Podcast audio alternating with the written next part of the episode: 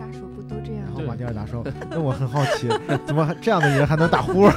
对对，他如果有了感情，他就不可能再当杀手呃，。那样主要是他为什么成为一个优秀的杀手，和他这个早年睡眠不好、警觉有关那系。个猪叫我讲，哦，真有猪，真的就把我绕进去了啊！对，然后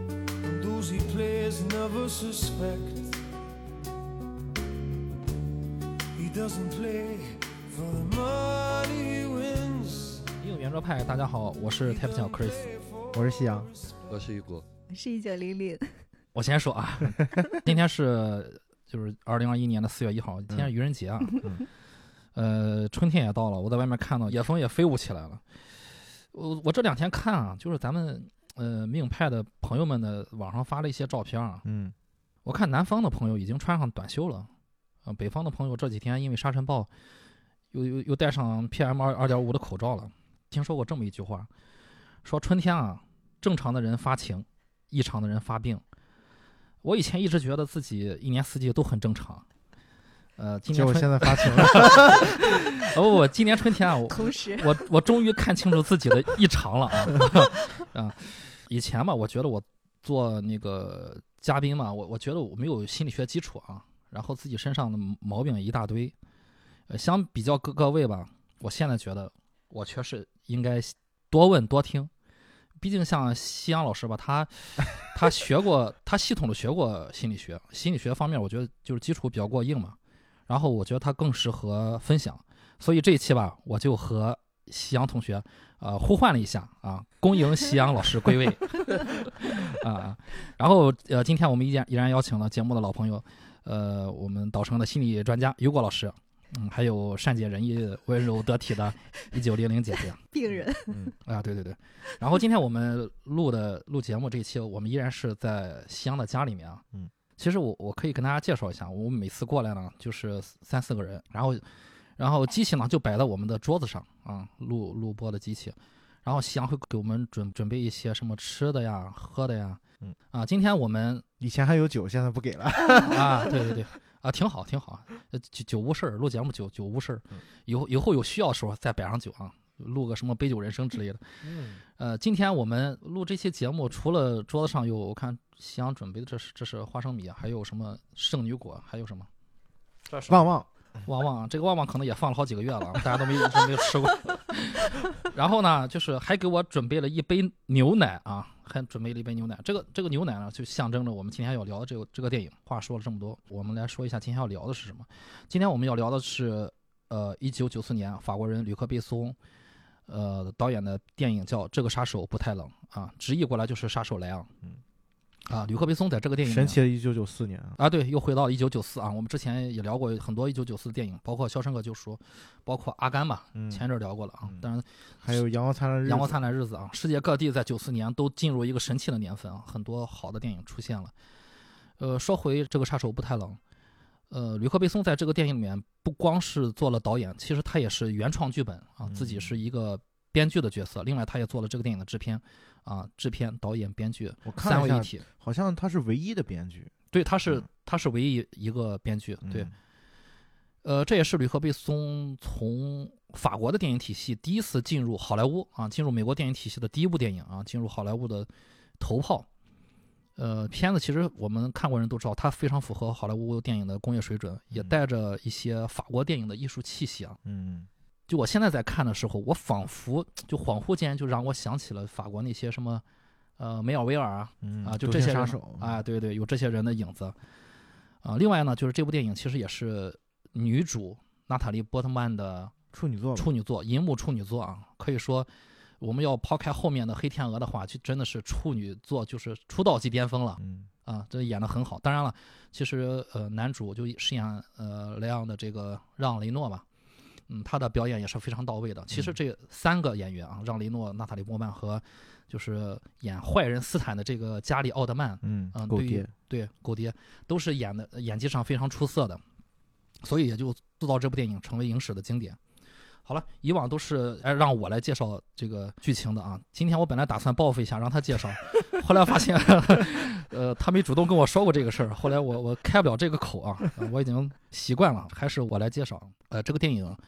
呃，聚焦的是中年人莱昂孤独的呃在纽约的生活啊。他是一个意大利裔的顶尖的职业杀手啊，在纽约的职业杀手。呃，莱昂有一个既给他下达任务，又替他保管报酬的老板啊。这个老板其实表面上是纽约小意大利区的一个餐馆的老板啊，嗯实际上他黑白通吃，他是一个中间人啊。那是有点像那个《教父》的那里面那个感觉。哎，对对对。然后呢，莱昂他只有一个呃，只有一一株盆栽啊，是他最好的朋友啊。看过的都知道，其实他是抱着一株盆栽的啊。这个盆栽其实呃学名叫银皇后啊，有兴趣的可以养一盆啊。我自己其实也养了一盆，不过这个这个盆栽其实很难伺候的，不太好不太好打理啊。当然是其实这就看出来莱昂莱昂真的是把它当成一个朋友去打理的啊。所以那那株盆栽它是养的非常好，又高又绿。莱昂呢，他从不睡在床上啊，而是睡在沙发上啊，并且把手枪放在就是放在自己的手边啊。这点其实我们一会儿可以再聊一下，这是一个比较不好理解的啊这个习惯，很少有人能一直在沙发上睡觉，而且坐着睡形容他是睁一只眼闭一只眼啊。对对，就是好像总是睡不沉嘛啊，而且他是坐着睡啊，在沙发上坐着睡，不是躺着睡。然后呢，要介绍另外一个人，就是十二岁的马蒂尔达，她是住在莱昂隔壁的一个邻居的小小女孩儿。嗯她经常遭受父亲的暴力，还有就是继母和姐姐的冷冷暴力吧，啊，有时候说就是这个恶语相向。但是呢，他和四岁的小弟弟关系非常的亲近，啊，马蒂尔达的父亲是一个毒贩，呃，在为纽约缉毒署的一个黑心的警察斯坦藏毒的时候，那个狗爹加里奥德曼演的这个角色，给斯坦藏毒的时候啊，马蒂尔达父亲就自己偷偷的贪污了一小包毒品，本来以为天衣无缝啊，没想到就是相当于埋下祸根吧。他父亲应该也是个瘾君子吧？啊，他父亲其实就是我们所说的叫以贩养毒啊，嗯呃就用贩毒的方式养自己吸毒啊。他藏了毒品之后，相当于给自己埋了个祸根嘛。呃，斯坦也不是吃素的啊，很快就发现了，就是毒品少了一部分。有一天中午呢，马蒂尔达去商店帮助呃邻居莱昂去买牛奶，这个时候呢，黑警斯坦就带着手下人来了。斯坦是警界的败类啊，不这个人大家看我知道，就好像感觉有点神经质啊。嗯呃，比起毒贩子和杀手，是一个让人更害怕的一个人物。马蒂尔达的父亲否认自己藏毒，斯坦命令手下杀了马蒂尔达全家，啊，包括他的爸爸妈妈，还有就是继母啊，还有姐姐，还有就那个小弟弟，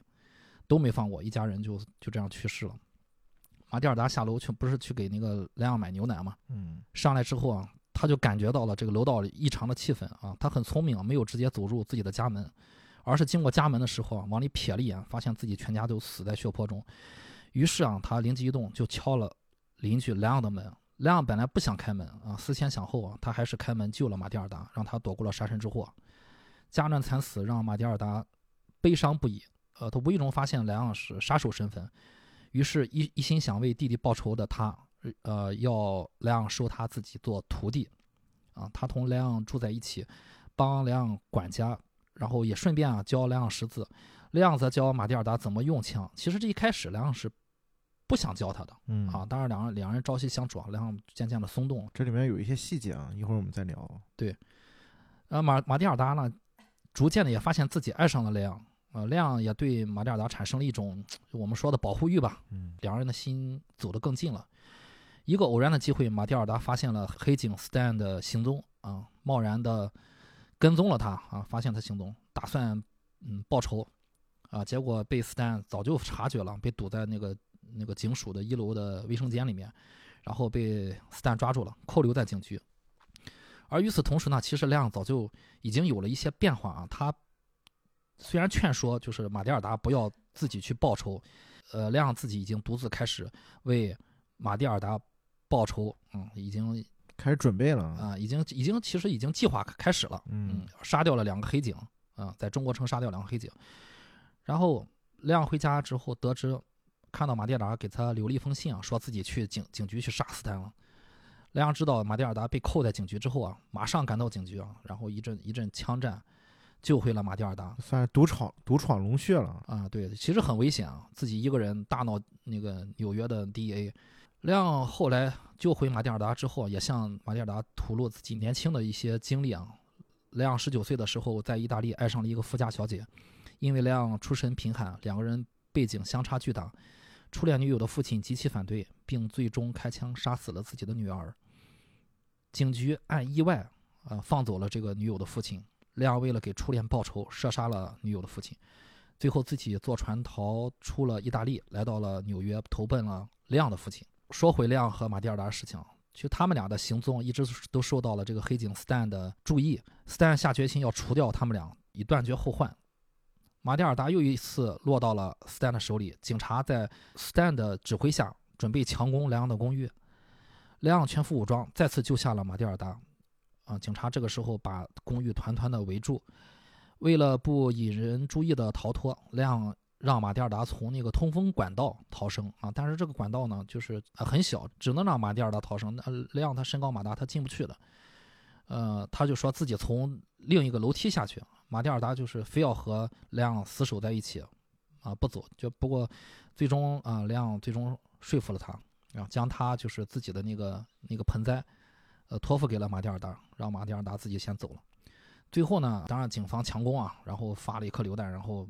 一阵爆炸。在浓烟中呢，莱昂化妆成了警察，穿上警服，穿上戴上那个呃警察的防毒面具，混到了警察的这个人堆里头啊，并准备走出公寓大楼。正当他快要走出的时候，呃，却不料被早就尾随在他身后的斯坦盯上，然后斯坦一枪开下去啊，打下去，然后亮倒地。倒地之后，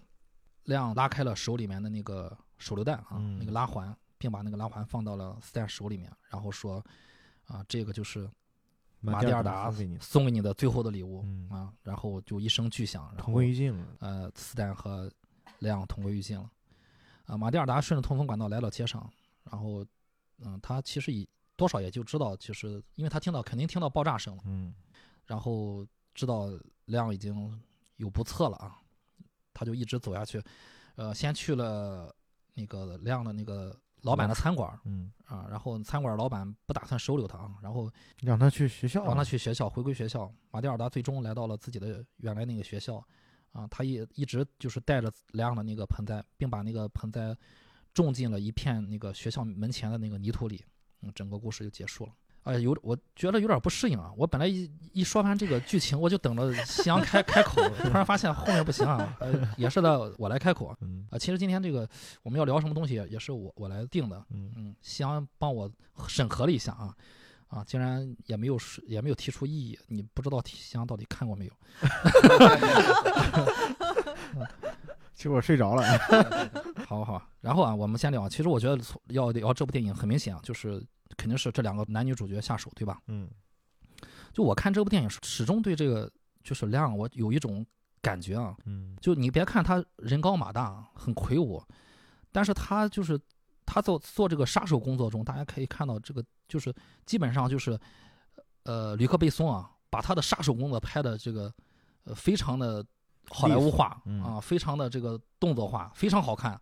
啊，所以说大家在看第一遍的时候看的，其实可能很多人看的都是他杀手工作的那一部分精彩的部分啊。你看他工作里面，就是我们说吧，冷静吧，敏锐啊，思维也很缜密。另外，他其实生活中也很有规律，早上起来就什么俯卧撑、仰卧起坐这种嗯，啊。他锻和炼身体。哎，他和十二岁的马蒂尔达相比呢，其实两人从年龄上，我估计啊，得得差两轮嘛，嗯，得差二十多岁，估计差二十岁。嗯，得差两轮。从外形上呢，一个就是那个粗犷大叔，一个就是我们叫呃叛逆萝莉吧。嗯其实按说，其实从年龄上，从从外形上，其实差距是挺大的。但两人也，就是最终成为了我我觉得就是可以说是忘年之交吧。我看到网上网上有人说，是不是这个，呃，这个莱昂他是不是个萝莉控啊？这是我们现在 比较流行的说法，萝莉控。嗯但我个人感觉，就是莱昂可能是有一点儿，呃，我们叫外刚内柔吧。嗯啊，就是你可以看到，就是工作时候那个莱昂的状态和他内心的状态是有点儿不一样的。就我不知道你们是不是有这种感觉，嗯，你可以随便说一说。其实我觉得这个从他呃一登场就有那个感觉，就是他在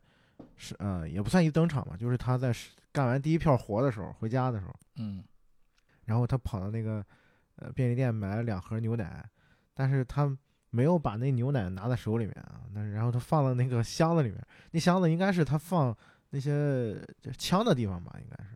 对，嗯，我觉得这就是一个就特别明显的一个一个语言吧，就是导，就是感觉这个人他其实他在伪装一些什么东西就是那个，如果你你把牛奶那个看作是他一个，呃，有点真实的自己的话，那他其实是把那个牛奶藏到那个箱子里面拿走，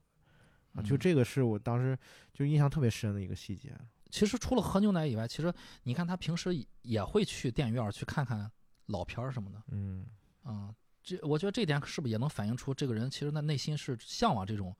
你看他看的是雨中曲啊嗯啊，音乐、爱情电影，他内心里面是有对这个是有一些呃向往的，是有一些柔的部分的。对，它是一个立体化的吧。导演，我我很喜欢这个吕吕克贝松的这个电影啊，他拍了好多电影，呃，其实他和让雷诺两个人也是经常合作嗯啊。我记得那个我们当时在线下也分享过那个《碧海蓝天》，啊，呃，其实碧海蓝天应该是比这个要早一点儿。啊，早一些，对，呃好像也是九十年代初是吧？嗯，来好莱坞之前应该是，对，嗯嗯、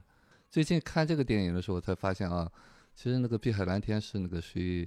呃吕克贝松他自己的一个情节在里面。他嗯小时候就是学潜水的，哦，呃，就是他们其实呃感觉哈，就是我为什么喜欢他们电影，包括就是前几年呃就是应该还是不是吕克贝松拍的，反正让雷诺演的。就《尽情游戏》，看没看过那个法国一个喜剧片儿？呃，拍的相当有意思啊，它也是有点无厘头的那种感觉，呃，法国的式的浪漫吧。嗯，其实这个杀手，呃，这这部电影可能之前我看过，我我前两天再看的时候，几乎没有什么印象，啊，就是说，跟新的一样。对对，其实只是一个符号吧，当时就觉得，呃，一个大叔很酷，啊，现在再看呢是非常，呃，俏皮可爱的一个大叔啊，这次再看。呃，可能就是刚才 Chris 在讲的啊，就是他是一个呃多层面的吧，啊，就是我们其实好的电影一定是把人是立体化的，啊，实际上呢，我们可能呃，尤其是我们大多数人都容易先入为主，啊，往往会画一个标签啊，这个人是一个什么样的什么样的啊，就简单化、脸谱化啊，其实更多的人是多层面、多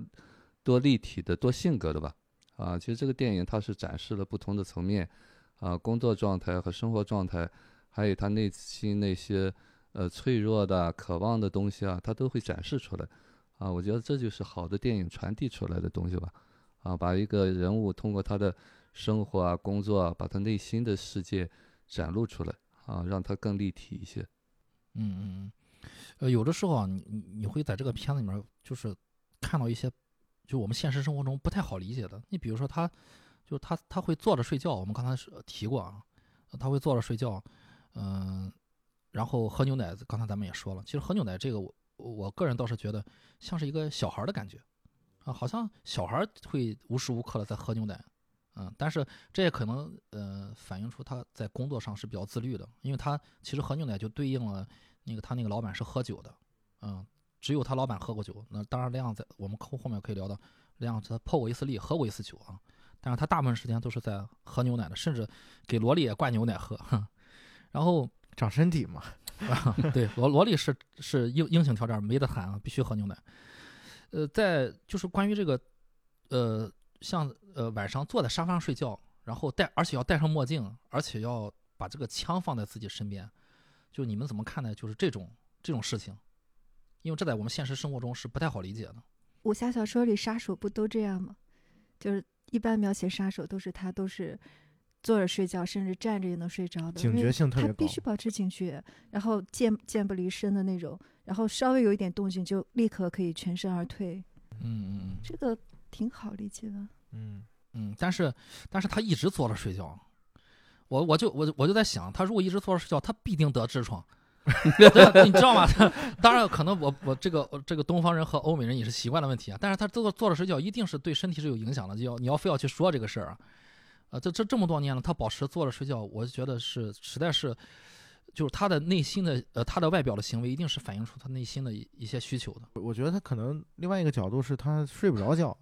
嗯，对，就是他可能真的是睡不着觉。太紧张了。对你包括他他台词上面也说过嘛，说我一直都是睁一只眼嗯闭一只眼，嗯然后直到那个马提尔达有一天晚上，然后跟他两个人就在床上嗯一起呃睡、睡的时候，然后他那天晚上他起来之后说：“哎呀，没我我我我睡觉都是睁一只眼闭一只眼。然后马蒂尔达说：“那我很好奇，怎么这样的人还能打呼？”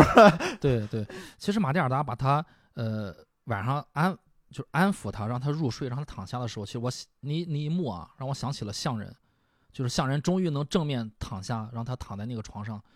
就是那一瞬间，其实是让我挺感动的，因为他是不敢躺下的，他其实躺下一瞬间，其实我我有一种感觉，就像动物的反应，他还是要起身的啊，就是躺不下。然后马西马蒂尔达就像是一个母亲一样，去安抚一个孩子一样，去就是放正了他的头，放正了他的下巴，去给他脱鞋，去让他躺下。呃，我觉得就是他睡睡不好觉啊，其实牵扯出来了就是他过往的一些经历啊，其实呃可能是他以往的就是在早年间嘛，啊，是不是对他有一些呃就是心呃有一些心理上的一些创伤？你比如说就是我们刚才说到了意大利的这个初恋女友的这个往事啊，虽然这个往事他已经是发生在他十九岁，呃，但是是不是他也能体现体现出在他更小的时候？啊，就是他是不是有一些心灵上的创伤呢？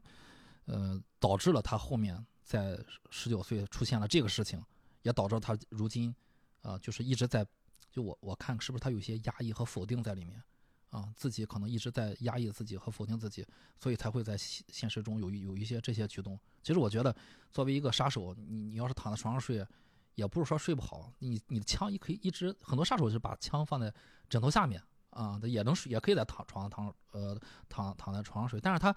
既不躺，然后还要戴着墨镜，这个很奇怪。你晚上戴着墨镜干什么？拉着灯戴着墨镜，我觉得他是不是他内心是有一些，就是有一些过往的一些创。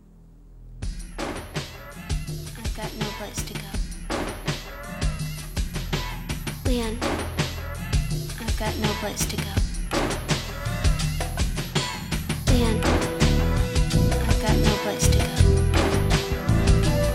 Search your loneliness in this place. Wandering around, looking for a king's heart to find.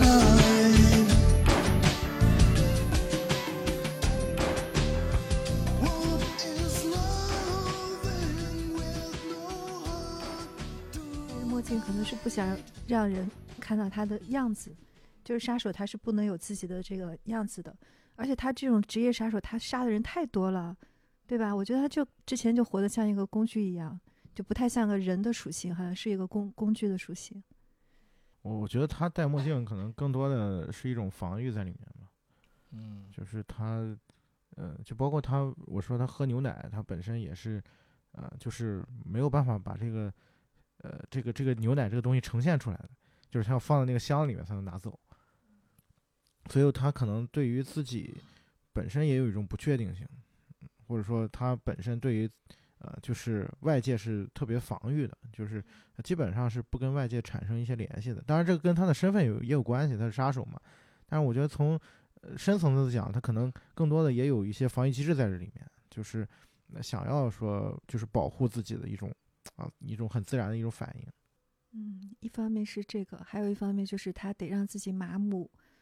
就是他如果有了感情，他就不可能再当杀手了。杀手一旦有了感情，你就有了短板，你就离死不远了。所以他当时给那个马蒂尔达开门的时候，其实就是他做的可能最最冲动的一个决定了。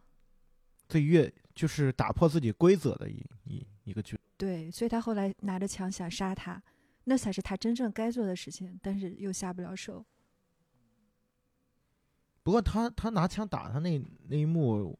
我还想过另外一个点，就是因为他他在他在那场戏之前是马蒂尔达在跟他说啊，你对我很好，怎么怎么样，然后说可能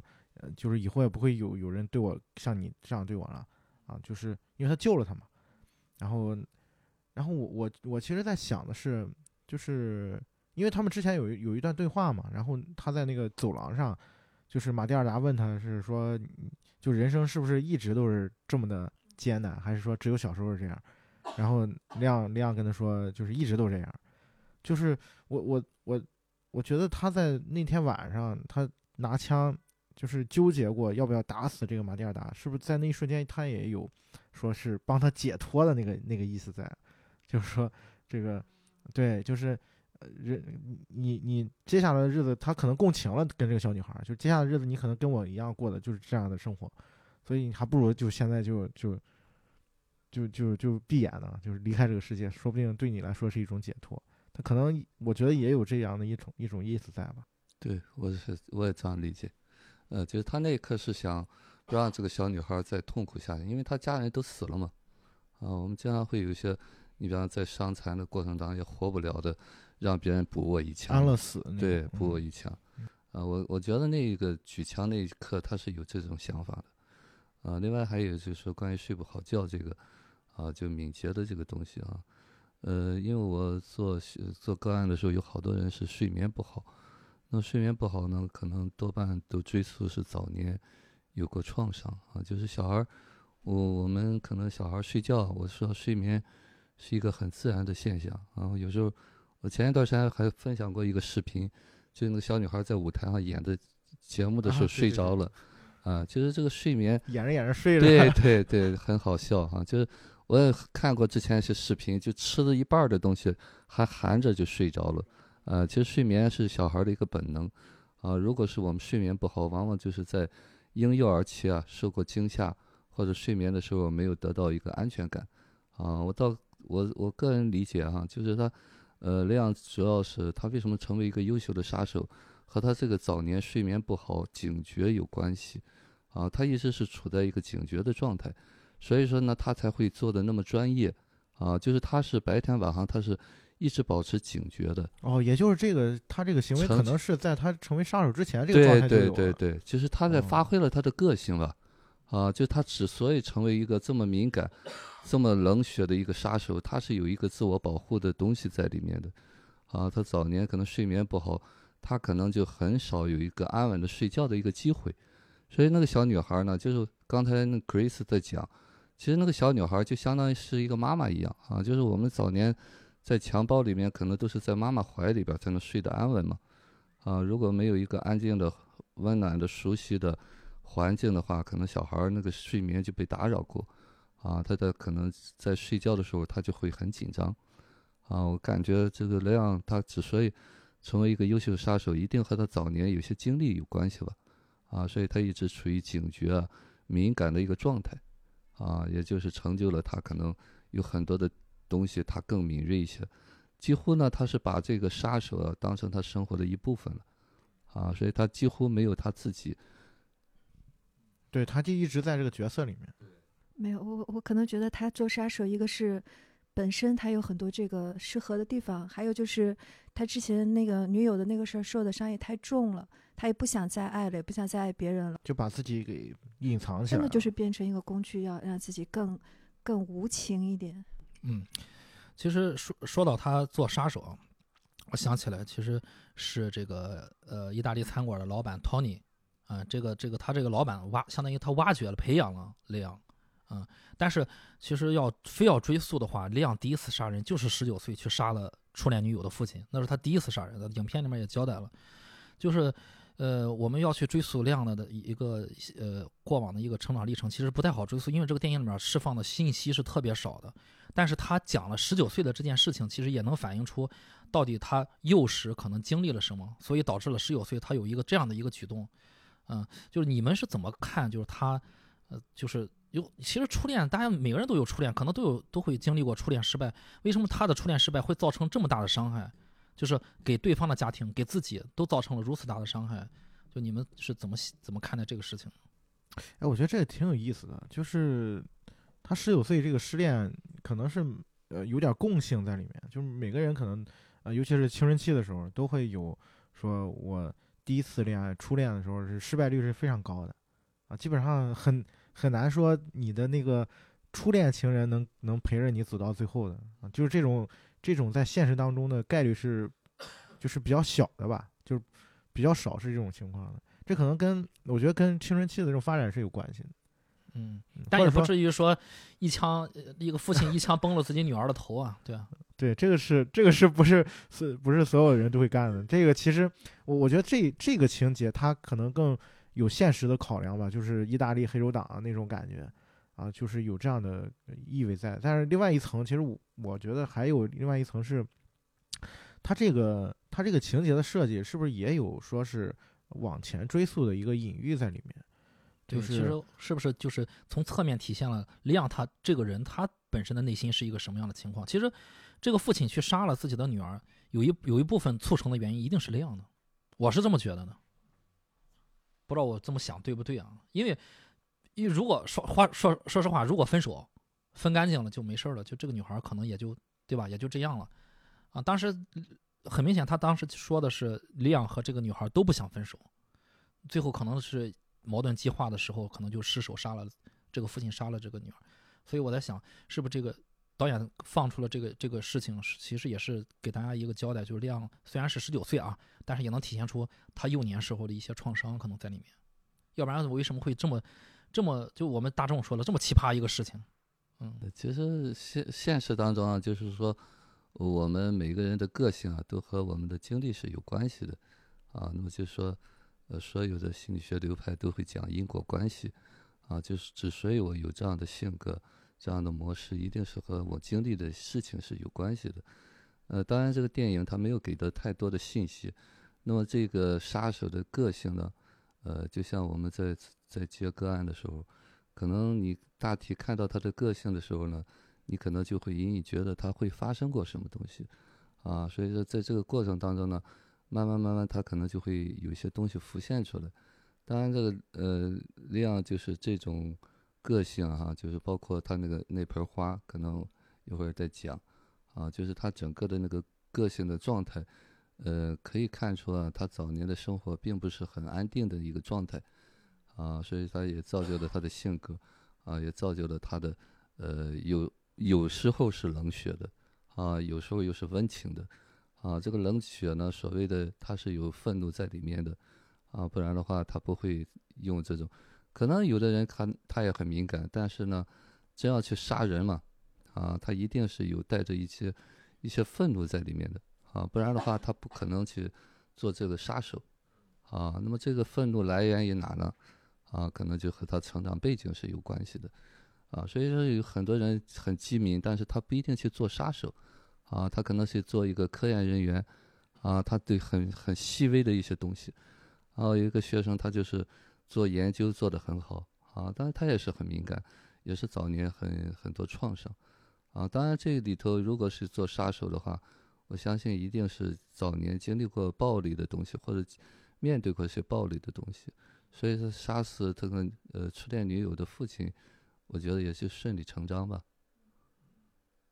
对，然后还有一点就是，他其实是一个杀人犯的身份，他是从意大利逃到美国的，然后这个 Tony 是收留了他，就等于是他好像第二个父亲一样，那就他对这个 Tony 是感恩的，他这么多年就是接的活钱都存在这个 Tony 那儿，他可能自己都没有花过什么钱，杀人也不是为了钱，也不是为了享乐，我觉得里面除了有他自身的一些。呃，很原始的愤怒也好，别的也好，还有就是把他当父亲，然后执行他的命令，然后就是说，呃，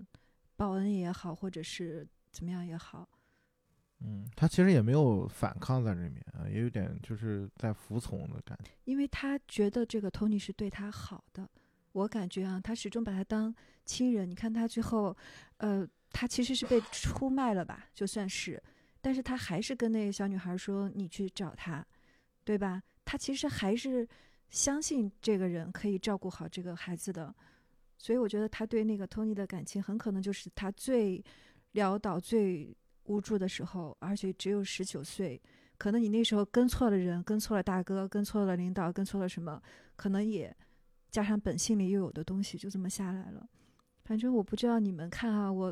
不知道看了多少遍了，我每次看都觉得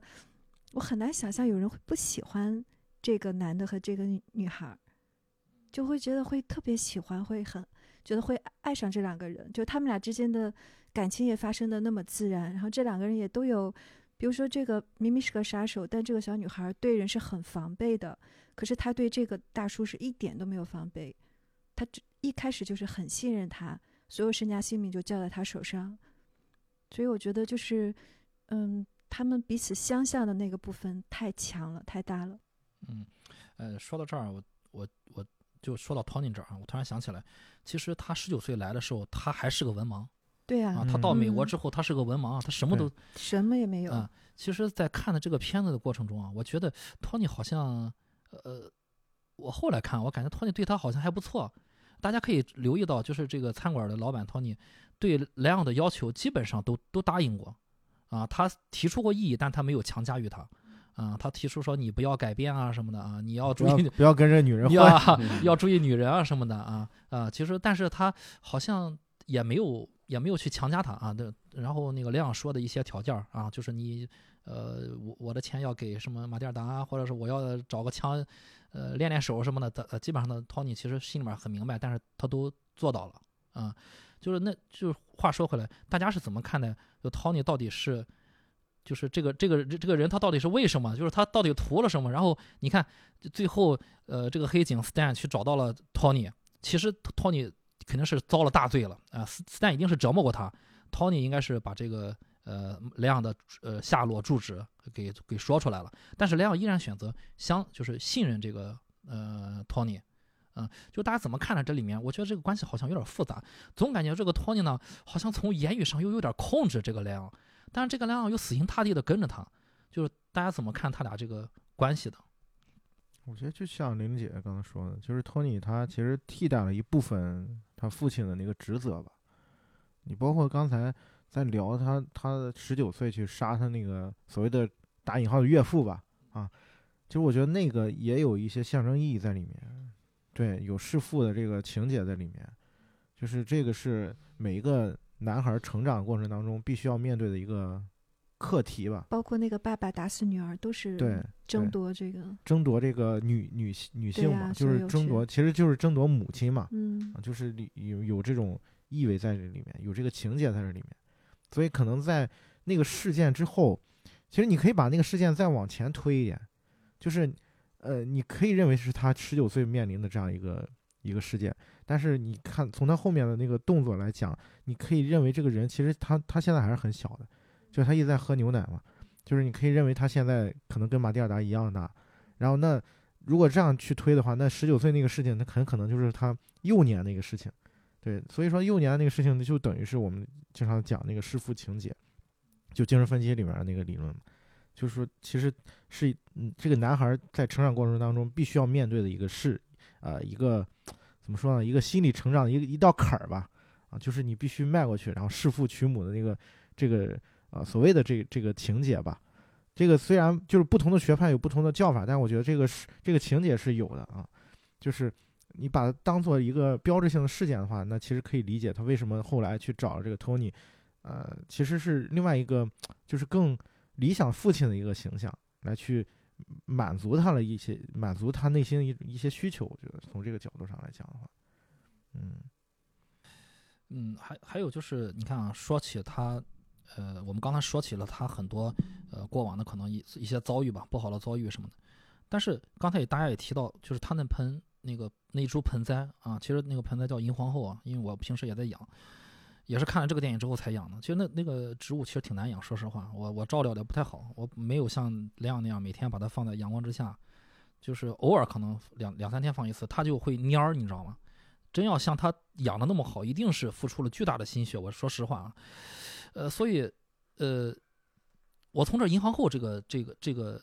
呃这个符号里面，我好像又看到了亮就是内心好的那一面。就当然，他好的那面可能有深层次，深层次里面还有一些具体的一些性格的原因啊。但是我能感受到的是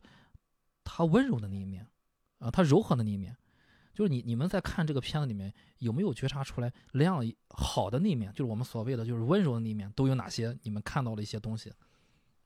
有没有觉察出来？就包括就是你们怎么觉得，怎么认怎么看待？就是他为什么就这么这么奇怪，会养对对对一个植物像一个朋友这样？我从来没有想过这个问题，因为我从可能小时候到现在看，一直觉得他是个很温柔的人，就是萌萌哒，然后那种他很多表情呢都都是很呆，但是杀人的时候很干净利落，因为那时候他是工具嘛，对吧？而且他执行的是别人的任务，错也不是他的，好也不是他的，他做的也不是说他自己，但当他回到他自己的时候，我觉得就是很很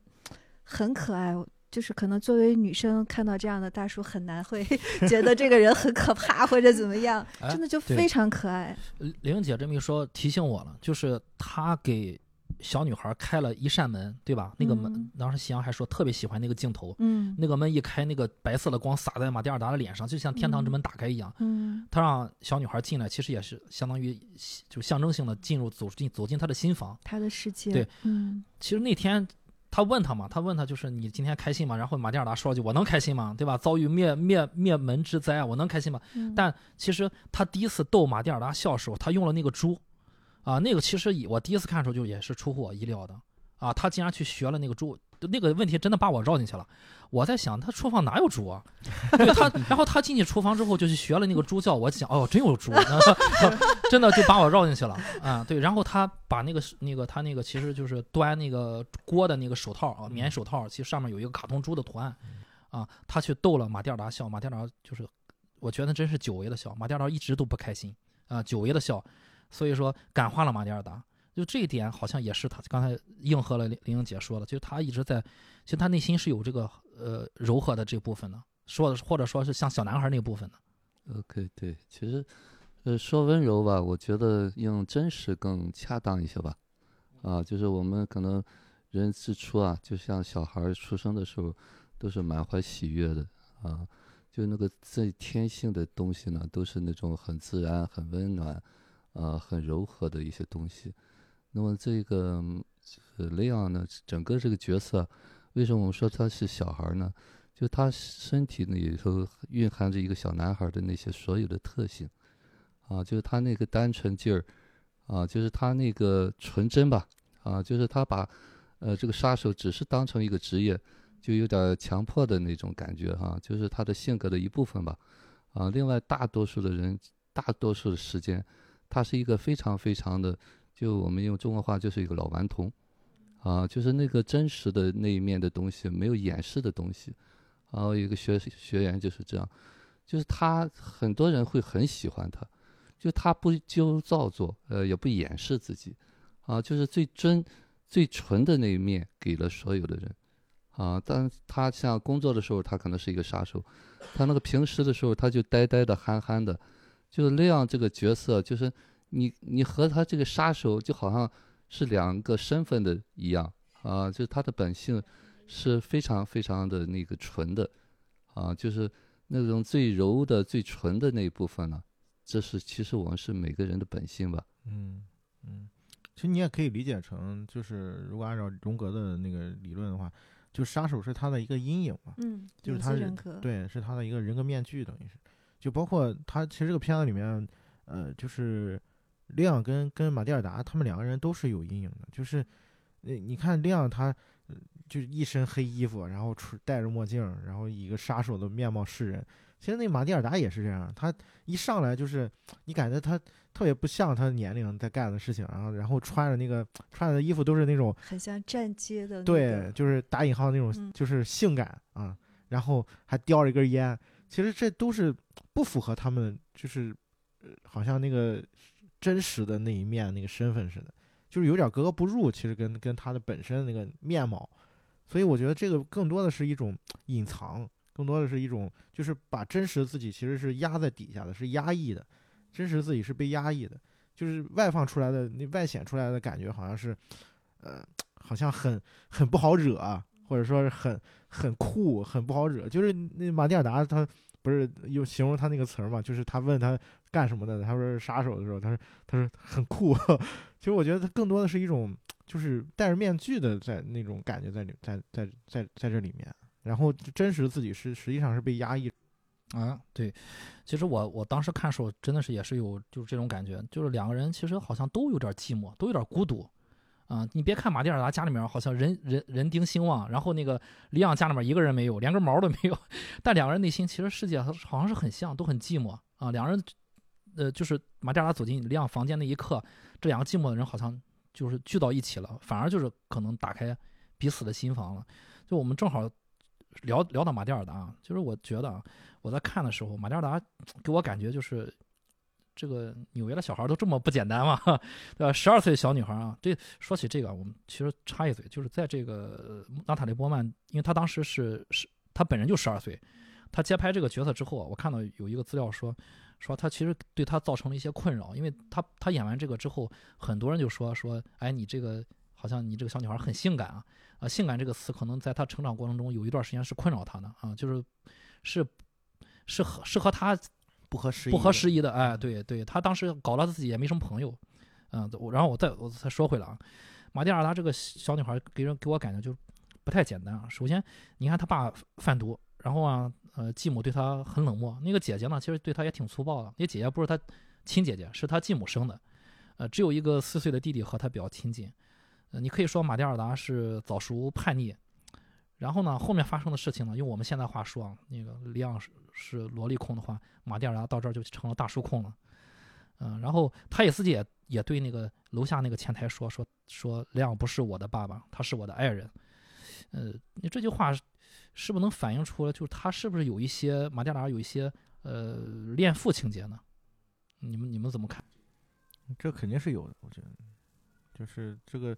作为这个小女孩来讲，她肯定是有这个恋父的情节在这里面，包括她在那个家里面是一个，就是她是一个缺失的一个状态，就父亲父亲本身就是一个缺失的，包括你看她那个后面，呃，就有一幕他们那些是那个呃那个缉毒警，然后他们不是说，哎，这家里有三个小孩，然后里面有个那个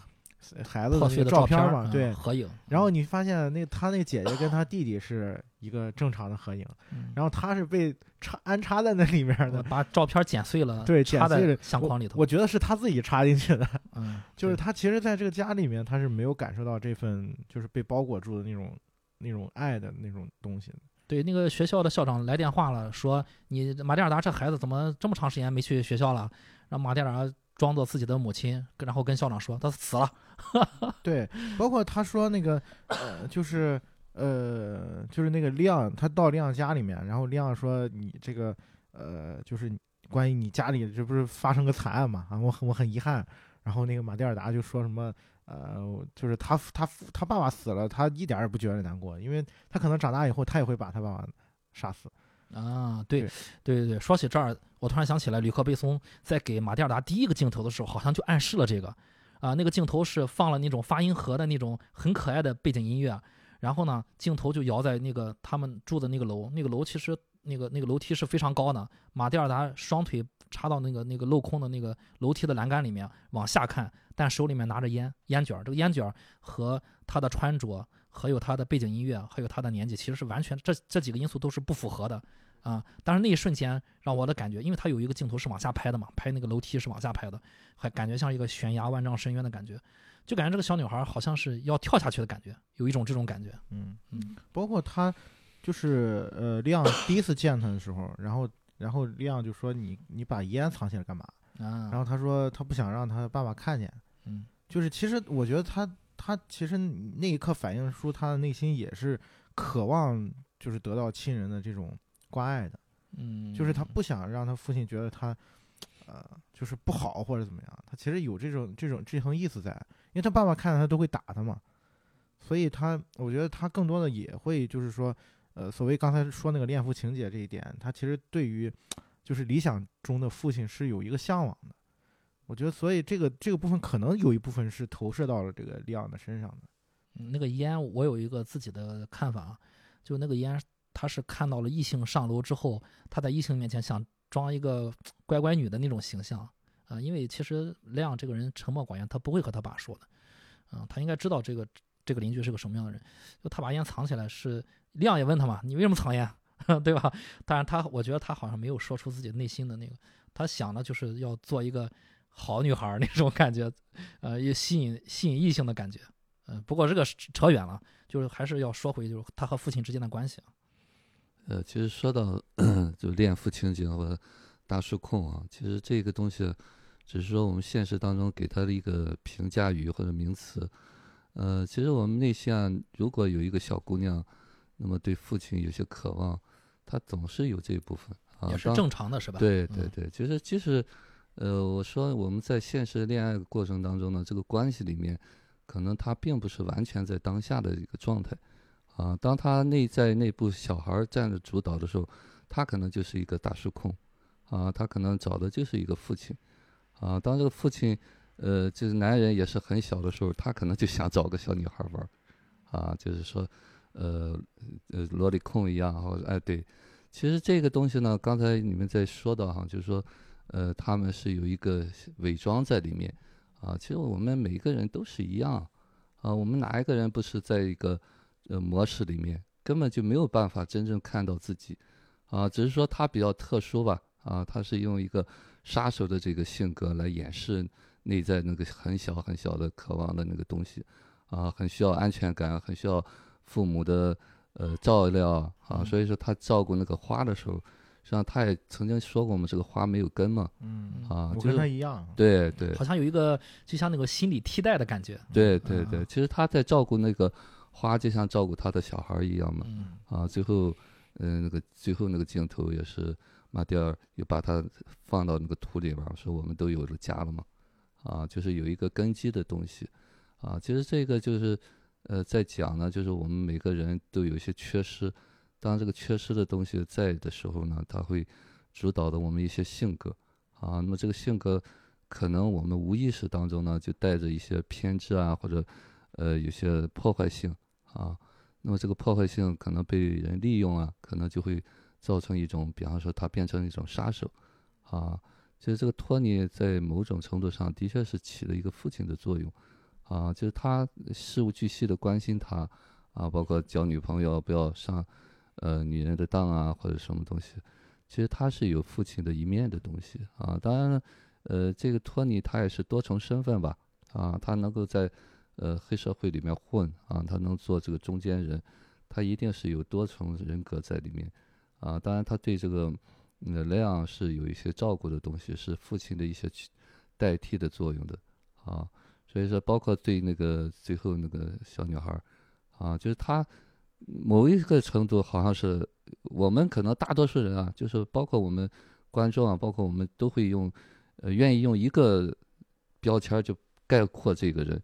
啊。其实每个人他都是多层面多层面啊，其实他有善良的一面，只是说他可能表现出来的更多的可能是凶残的一面或狡猾的一面，我们就会觉得他是一个这样的人啊。其实每个人内在都有很善很纯的一面啊，如果你能够允许他、接纳他，他那些东西就会显露出来啊。那些呃所谓的呃凶残的一面，一定是带着一些不被人接受的或者压抑的一些情绪在里面的啊。所以我们更需要接纳他们啊。接纳他以后呢，他就会变得温柔，就像这个他两个的关系一样啊。其实更多的就是说彼此能够理解对方，能够相通，因为叫就像同病相怜吧，都是两个孤独的人。所以在那一刻呢，就是，他两个人是，呃，没有什么防备的嗯啊。所以这一嗯刻的时候呢，他们更真实，卸下了防御，对，更真实的嗯在一起。嗯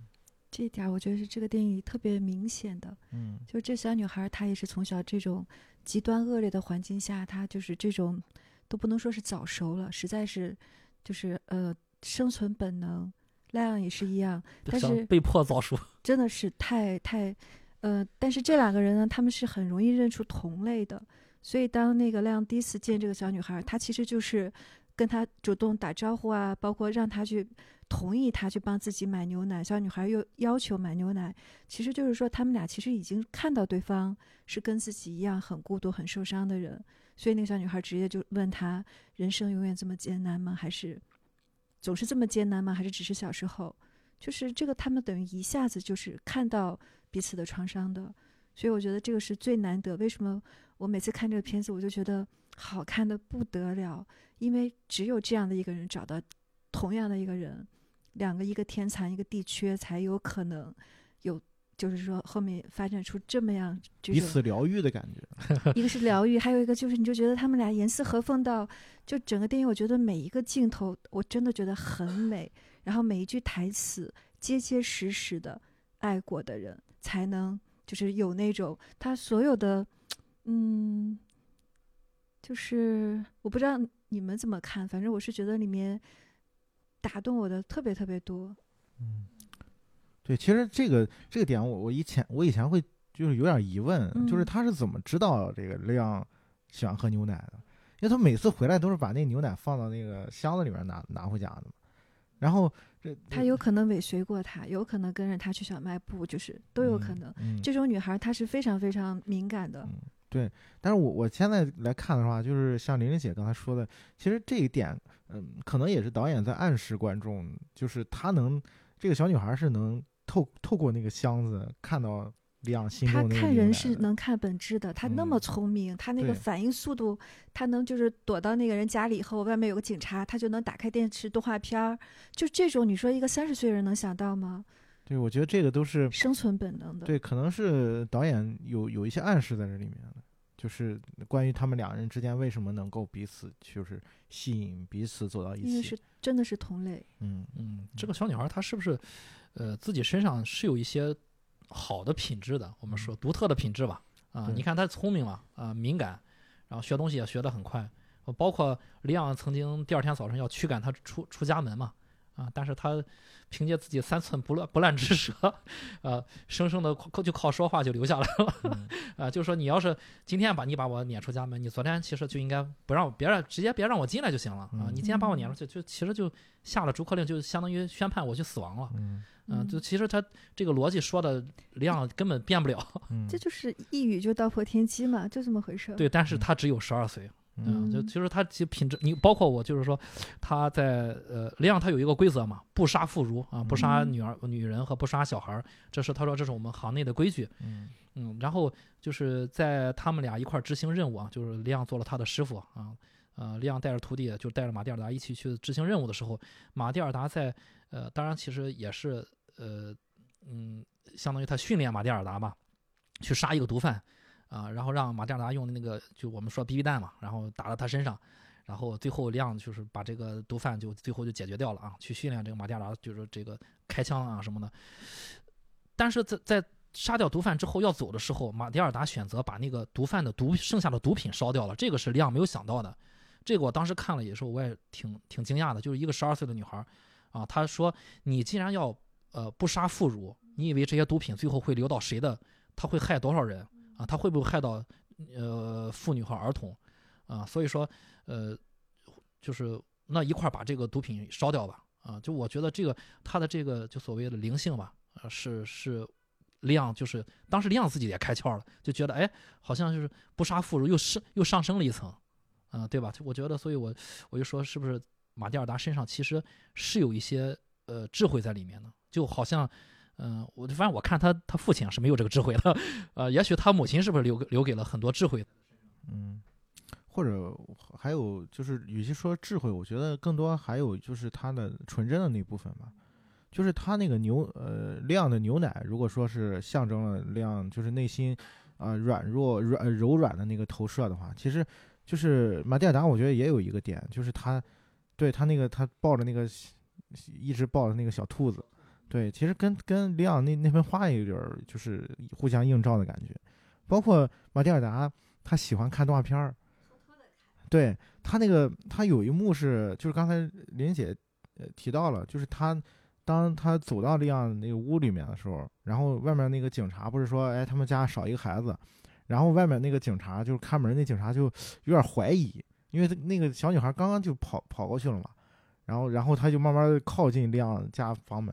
然后在他就是两人正在对峙的时候，就是亮在门里边嘛，然后那个马蒂尔达打开了那个电视机，就是好像是变形金刚嘛，然后。然后那一幕接着就是那个警探就摇摇头就走了。其实那个那个场景，我一我一开始就是看的时候，我会觉得，哎，这警察为什么就放他一马，或者是怎么样的？然后后来我我想了想，就是这个这个动画片其实也是有一点说是代表了这个这个马蒂尔达内心纯真的那一面，所以就是当。当他那个呃，就是那个警探听到那个动画片的时候，他自然而然可能会卸下这个防御啊，就是小孩嘛，对吧？他就相信他真的是这家的孩子，对，他就相信就是很正常的一个反应。对对对，对，对因为家死了人，你怎么可能还有心情干这个？是的啊，嗯如果被灭门的十二岁的小女孩是不会在那个时候打开电视机去看动画片的，所以那时刻她打她她不是要看那个动画片，他其实坐在那儿呃一动不动，但他已经知道门外可能会有人怀疑他，他赶紧打开动画片儿啊，因为亮在门口拿着枪在在看嘛，看亮啊，对这个地方有要说一句，其实亮是非常鬼的啊，那个门上那个猫眼儿其实是个是个摆设，亮每次往外看的时候是在猫眼儿左边有一个锁眼儿，他是通过锁眼儿往外看，所有人通过猫眼儿想从外往里看的时候，他们家的猫眼儿是透亮的。哎，这个家里面有没有人，外面人是不知道的。但是锁眼里面永远有一双 亮的眼睛，啊，他其实是从锁眼，亮是从锁眼往外看那个那个黑警，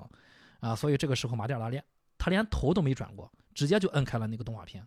嗯，这个其实是我觉得可能也是一个可以做杀手的一个素质吧。啊，他俩两个寂寞的人在某些方面真的是很像的。从小被打嘛，对，被在家里面，你真的要生存，你就得有这些察言观色也好，临时随机应变也好。嗯，嗯生存能力。嗯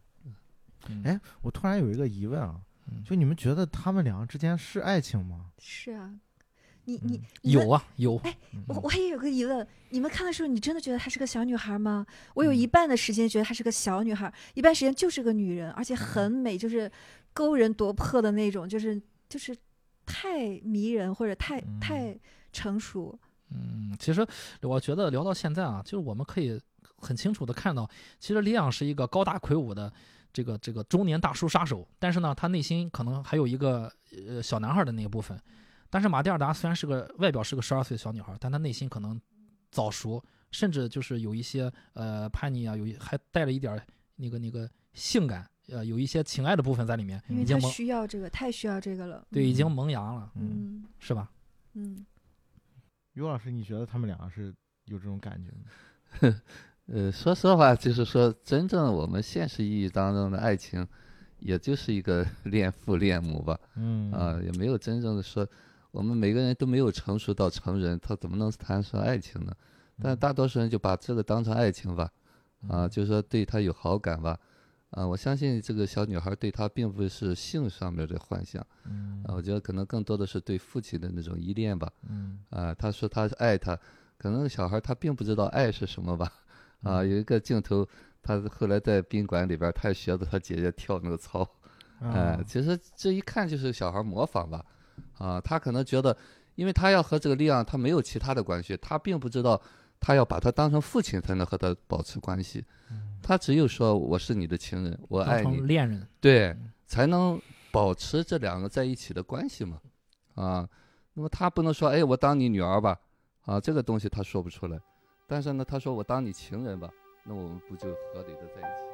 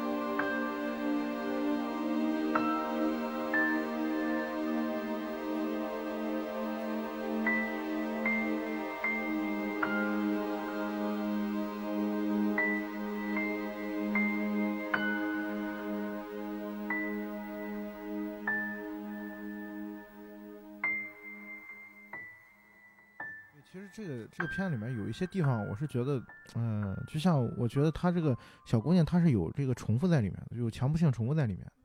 就是包括呃呃，就是亮有一幕，刚才呃刚才弹荧幕上也放了，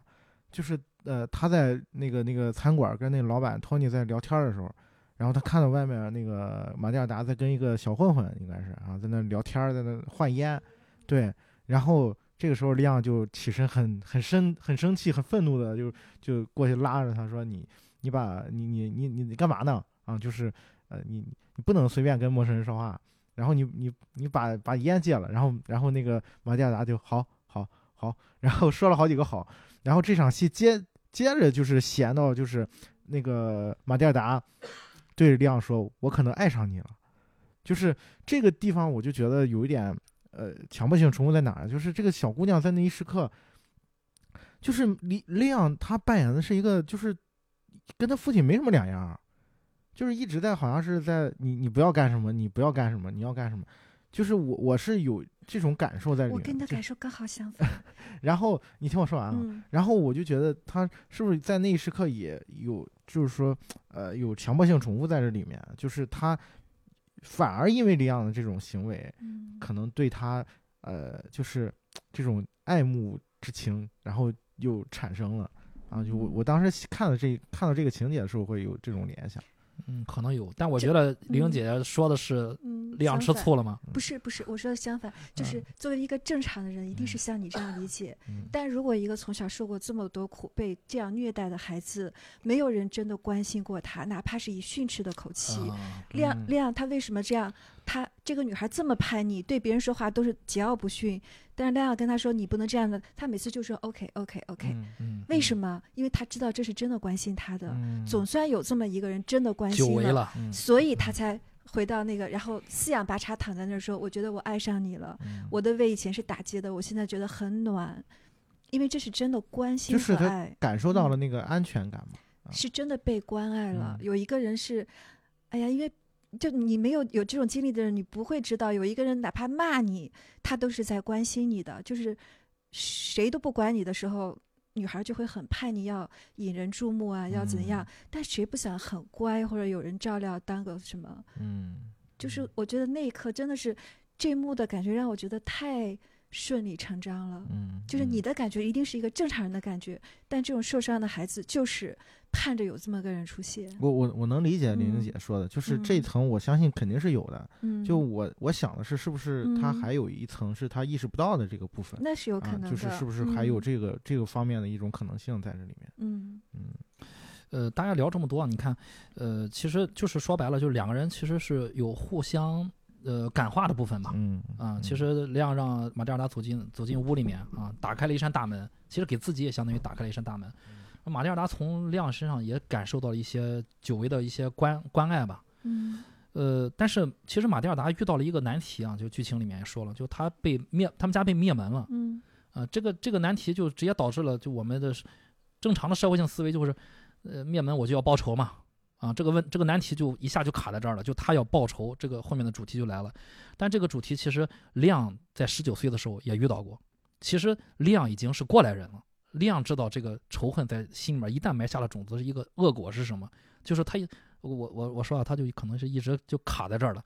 啊、他虽然从意大利逃到了纽约，但他一直卡在自己的内心这个这个恶果这儿，就是这个这个仇恨的种子这儿啊。当年自己为了所谓的给女友报仇啊，杀了女友的父亲，然后一 一下就不能回头了，就干上杀手了。然后马蒂尔达现在也要报仇啊，这个就是仇恨，就是马蒂尔达说嘛，就是我叫什么，我我我要爱或者死。他有一个很经典的嗯台词啊，嗯就是要么爱要么死。嗯。啊，我要么爱要么死，就你不要跟我说那个，你嗯。对吧？他把我四岁的弟弟杀了，我能放得过这些人吗？我要一枪爆了他们头，那个愤怒就我们其实很多人都会有有有的时候会感受到这个，就比如说我有时候也会，我感觉到那个词叫怒不可遏，对吧？怒不可遏，就是这个人杀了，就杀我爸我不管，或者是其实我觉得内心里面他并不是不管他爸啊，但是他嘴上说的是我要管我弟弟啊，就是那个怒不可那个劲儿，那个劲儿上来了。但是那个时候就是里昂跟他很冷静的说，说我不帮你杀，你要杀你自己杀。然后马蒂尔达就说，你怎么对我这么的吝啬，这么的不近人情啊？你可以在做你的工作去杀人的时候毫不眨眼，你怎么就不帮我去杀就我的仇人？啊，你眼睁睁就要看我自己，那他最后马蒂尔达也付诸了行动，自己去杀了，去杀去杀这个这个 Stan。就从这个就我要报仇这个事儿，我就特别能感受到，其实有有时候落在我们生活中，不比如说我自己，有时候我感觉以我以前啊，感看了一个人，比如说在我身上做了一个事情，我就很不爽，我那个我那个愤怒那个劲儿，那个时候谁都别劝我，我就有这种感觉，谁都别劝我，谁劝我我就跟谁发那火，然后我该想我想去做什么，就我所谓的报仇嘛，想去干什么就干什么。就为什么就是像亮在那个时刻，反而去跟马蒂尔达说说你别做，这然后为什么马蒂尔达也就是做不到，最后又付出了惨。其实你看，其实，呃，其实我说实话，付出了惨重惨重的代价。亮去帮马蒂尔达去报仇了，啊，当然亮的那个报仇其实不是报仇，啊，他是是就我们就是说的更更高一截了吧，啊，就是我成全你，对吧？我帮你成全你，其实也是亮也释放了自己，但是那一瞬间马蒂尔达是根本听不进去的，就是你们会有这种感受吗？就是我到那个时候，我就是下不来那个劲儿，就根本听不进去。嗯，你理理解我说的是什么？就怒 怒不可遏，不真的不可遏。这就是冲动是魔鬼吗？嗯。包括他拿那个枪，就是玩那个俄罗俄罗斯轮盘赌，嗯，他那是真是就是不怕死的，就是我死也我也得干这事儿。对，因为当时那个亮跟他说了，说那个你要玩俄罗斯轮盘嘛，那马蒂尔达把那个枪对着自己脑门儿，他说亮跟他说，我听见子弹已经上膛了啊。亮是一个一个很有经验的杀手啊，他说子弹上膛了，也就是说你这一下下去，你脑袋别开花。但是马蒂尔达就说说我不管，说我就是那那那那时刻我就感觉真的是就是就冲那个拧昏了头脑，不是那个拧劲上来了，不是的，他知道亮不会让他死的，他很确定，他只是用这个话把你爱我这个事儿逼出来。你不是不承认你爱我吗？好，我拿枪对着你，那你的举动证明了你是爱我的，你只是不肯说而已。不不我觉得这个 就就跟那个就跟就是我们这是平常说这是冷静的想法。一哭二闹三上吊，就是我我哎 我要演给你看，我要我知道你你一定一定会阻止我，就那种感觉。这个女孩是很极端的人，她不是说寻常的这种思路，她就是嗯这么极端。我要么爱，要么死，反正我不怕死，我啥啥啥也没有，我死了就死了。但我觉得最心疼的一点就是刚刚 Chris 说这一点，就是那样劝阻了他，但是同时他去跟那个 Tony 说。我可能会死，我死后你要照顾这个女孩，把钱都给她，然后他默默的去替她杀，替他报仇。他只是不想让这个女孩手上沾血腥，不想让这个女孩以后走上这个路而已。重走自己十九岁那年发生的悲剧，所以他啊阻止了他，但他去替他做这个事儿，包括结尾的时候，他把那个女孩塞到那个什么通风道，他自己嗯身上挂满雷管儿，他就没有想着他要活着出去，因为几百个人他是不可能一个一个的去把那个仇人干掉的，他只有把自己炸了，所有人才能一起死，这个事儿就画上句号了。这女孩不用报仇，也没有人再杀追杀女孩了，所以我觉得他最让我心疼就是他爱一个人的方式，真的就是拿拿生命来嗯爱的。嗯，嗯，自毁似的。他没有办法，因为他不可能跟他活在阳光下的。对我简他心里很知道，我我简化一下刚才我的那个那个那个事儿啊，我的意思就是说，马蒂尔达难道非要经历这一切才能放下那个怒不可遏吗？才能遏制住自己的愤怒吗？就是人在那个时候时候，真的是非要让让自己其实爱的人受伤，就是说白了就是亮付出了生命，那时刻那个那个怒气是那就是他想要的东西，那没办法。就一旦我们那个我们在现实生活中真的要有生了这么大的气，怎么办呢？一定后面要出事儿啊！就当然不可能，有时候不会闹闹出人命，但是一定是要也要付出代价的。难道我们非要付出代价才回头吗？就是有没有有没有机会在那是在那一瞬间不这样？有没有办法？没有，没有办法吗？对，嗯呃，因为他，呃，处在那个状态的时候，他就是表达的那一刻，就早年的那个，就比方说他看到，呃，弟弟啊、父亲全家被杀的那个愤怒劲儿里边儿，啊，但我们是在外人啊，就是尽管我理解他那个愤怒，但是呢，我们取代不了他，啊，所以这一刻呢，我们能做的就是接受他，啊，那么这就是我们现实当中为什么很多这样的情况。就冲动杀人啊，冲动自杀。那么那一刻的东西呢，你是没有办法阻止他的，可能你越阻止他，他也来劲儿啊。那么那一刻呢，就是我们只能允许他。那么有时候可能那个意外就发生了。那我们能做的是什么呢？我们能做的是尽量是看到他的那个愤怒，给他一个理解啊。然后你比方说，哎呀，我知道你很愤怒，啊，我也想去替你杀他，啊，就是把这个劲儿借过来。啊其实就是量做的事情。就是对就是就是开那枪，就把那枪开了。对，嗯，就是一定要释放出来。当然，为什么会可能我我理解 Chris 讲的这个事儿，就是我很想挽留他啊，就是我们现实当中会有一些这样的情节，就我们会觉得，哎呀，这个东西是不是可以挽救啊？就是我们经常说，有些命运的东西，它就是要走那一步啊。那么很多不是说我们能够完全控制了的啊，我是不是能够接受并且允许啊？有时候我说，舍得心爱的人受苦。啊，你这次阻止了他，他下次还会做啊，因为那个根本的东西你没有接住他，嗯，啊，所以说是我们说冲动是魔鬼，什么叫冲动是魔鬼，或者说心魔嘛，就是你不知道当初这个心魔是什么时候种下的，嗯。啊，你现在是理解不了他当时的那个愤怒劲儿，嗯。啊，就是他要杀人，他一定有杀人的理由，啊，所以我们外人来说，至于吗？不是，啊，还有一个就是说，你们刚才说，就是他两个为什么能走到一起啊？我想起来，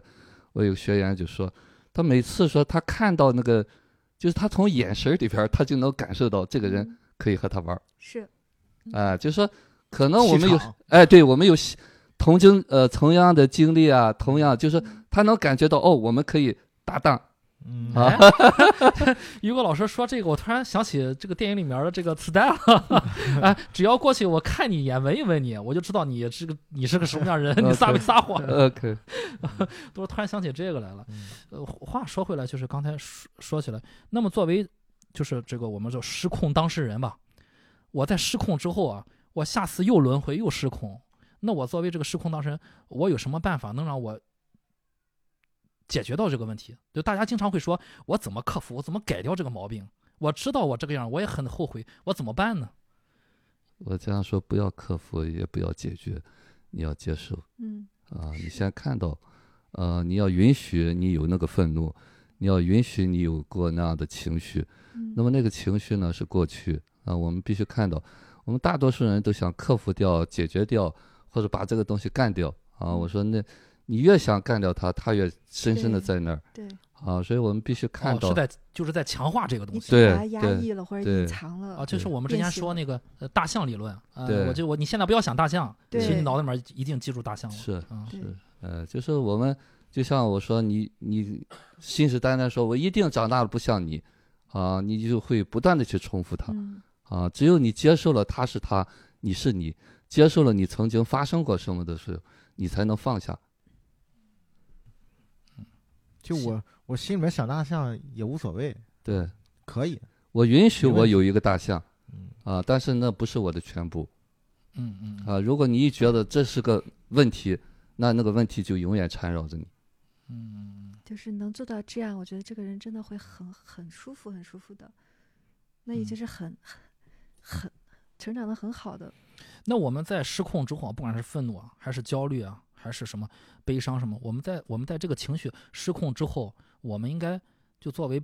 呃，就这个这个当事人吧，我们个体，我们应该怎么回想刚才的失控的情况呢？我们应该想一些什么，心里应该做一些什么建设呢？就是觉察那个情绪，就是知道自己对，就看刚才是什么嗯啊。但是我们往往会想前因后果，我们会啊就事论事。对对，我就说讲，往往是在讲故事啊，就会说哎因为什么，因为什么，因为什么我这样嗯啊。当然，我更说，你如果过后冷静下来，你看看当时的那个感受是什么，嗯，是愤怒还是悲伤还是委屈？描述出那个对对对，把那个情绪放在那儿，而不是事件啊，事件是编的，是合理化的。嗯说到这儿，我就想起来，经常有人会说，在这个失控之后，就比如说悲伤或者什么遭遇重大的事情之后，或者自己发一顿火，说在这个之后找一个朋友聊一聊，是释放一下，和就是会更好一些。我我不知道这这个，就如果我去找一个人啊、我愤怒完之后，我去找一个人说出我的，然后这个人给我一些建议，大家会觉得你们会觉得这种方法靠谱吗？还是说我应该我自己去化解这个事情？还是说我应该去甄别我去找的这个朋友是个什么样的人，去找一个什么样的朋友？因人而异吧。但是你能宣泄总是好的吧？嗯，相对吧。我我觉得就是有的时候你还是得看看清楚这个事儿。嗯就你有时候你去找别人，你在说这个事儿，你还是想把这个情绪带出来。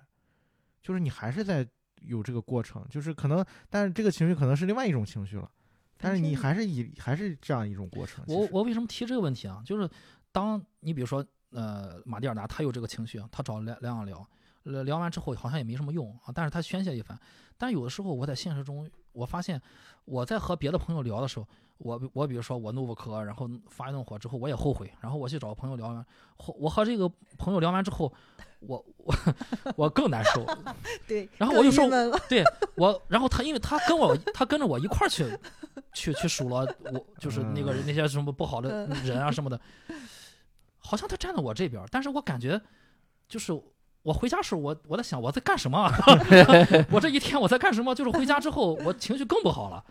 就我在想，就是找人去交流的时候，是不是对对方这个人你去找的这个朋友也很重要？嗯嗯，我我这么理解哈、就是说，呃，你再回头，不管找人聊还是你自己梳理的时候，你的状态很重要啊。当你还在那个状态的时候，你无非是重复了一遍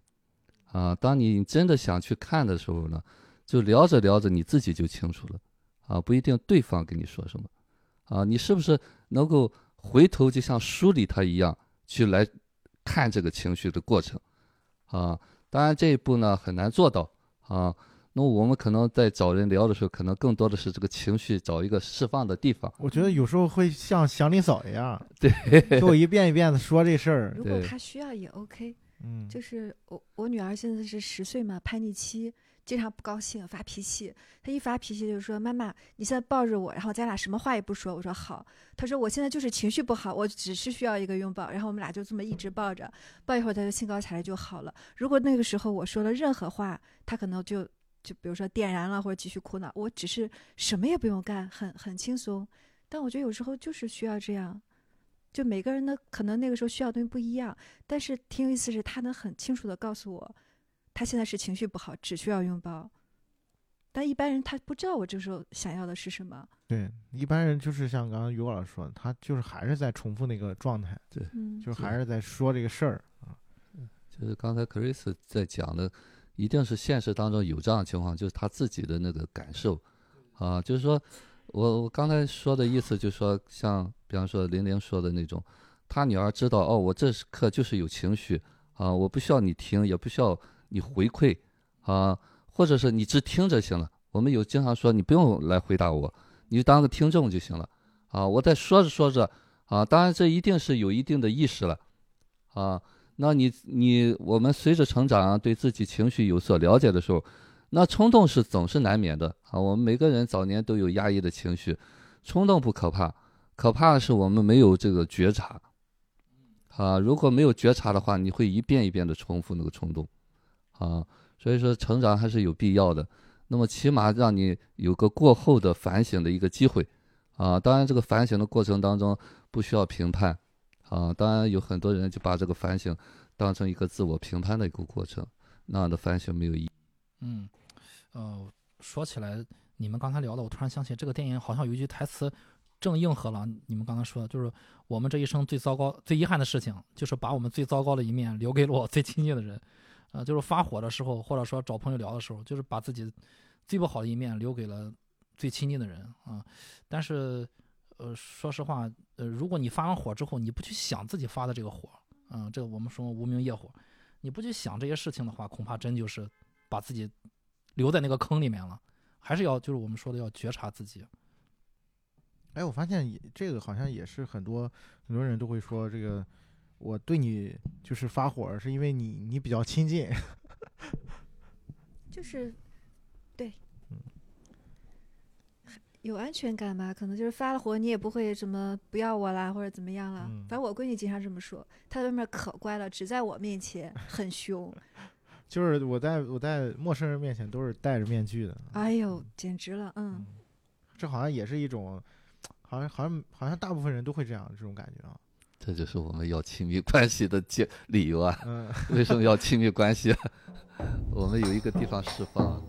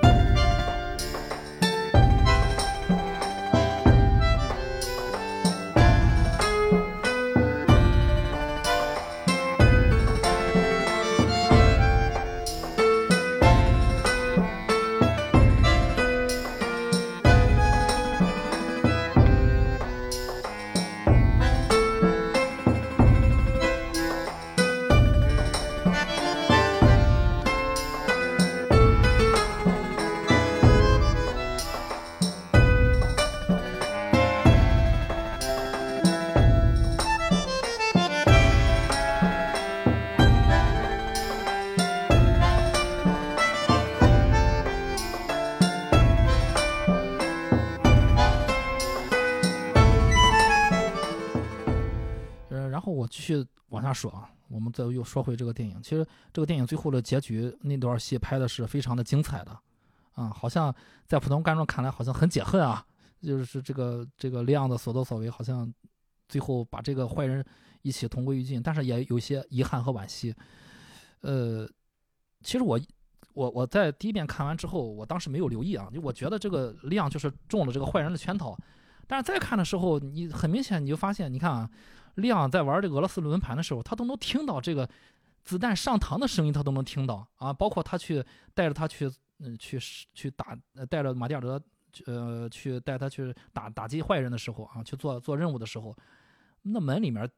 那个人上那个枪上膛，子弹掉掉了，子弹壳掉落到地上的一个轻微的声音，亮都能捕捉到。那最后。这个电影的结局，亮在那个公寓啊，他穿着警服，啊，把自己伪装成警察，走到那个大楼的时候，马上就要出这个楼道门，自己的身后有一个人跟着，他会听不到吗？对，这是我后面看的，我才意识到，哎，好像，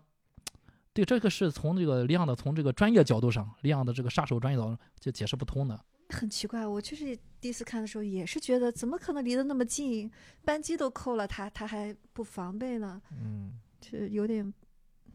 我觉得可能，呃，就是你如果合理化解释的话，就是利其实利昂在那个时间他已经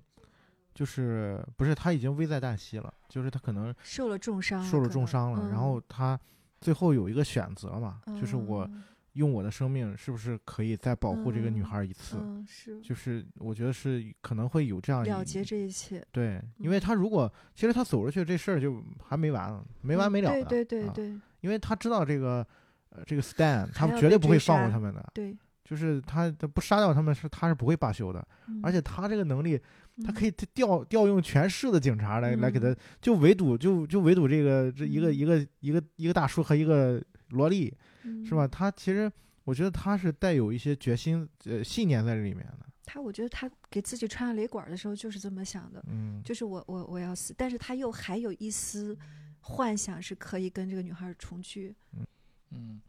但是在就是我们正常人理解啊，是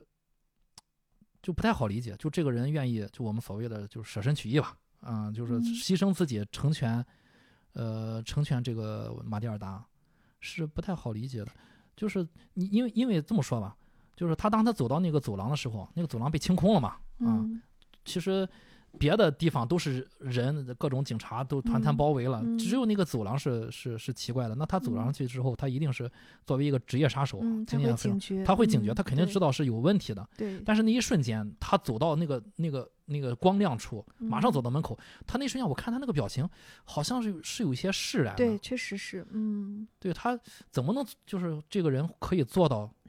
牺牲自己去成全一个十二岁的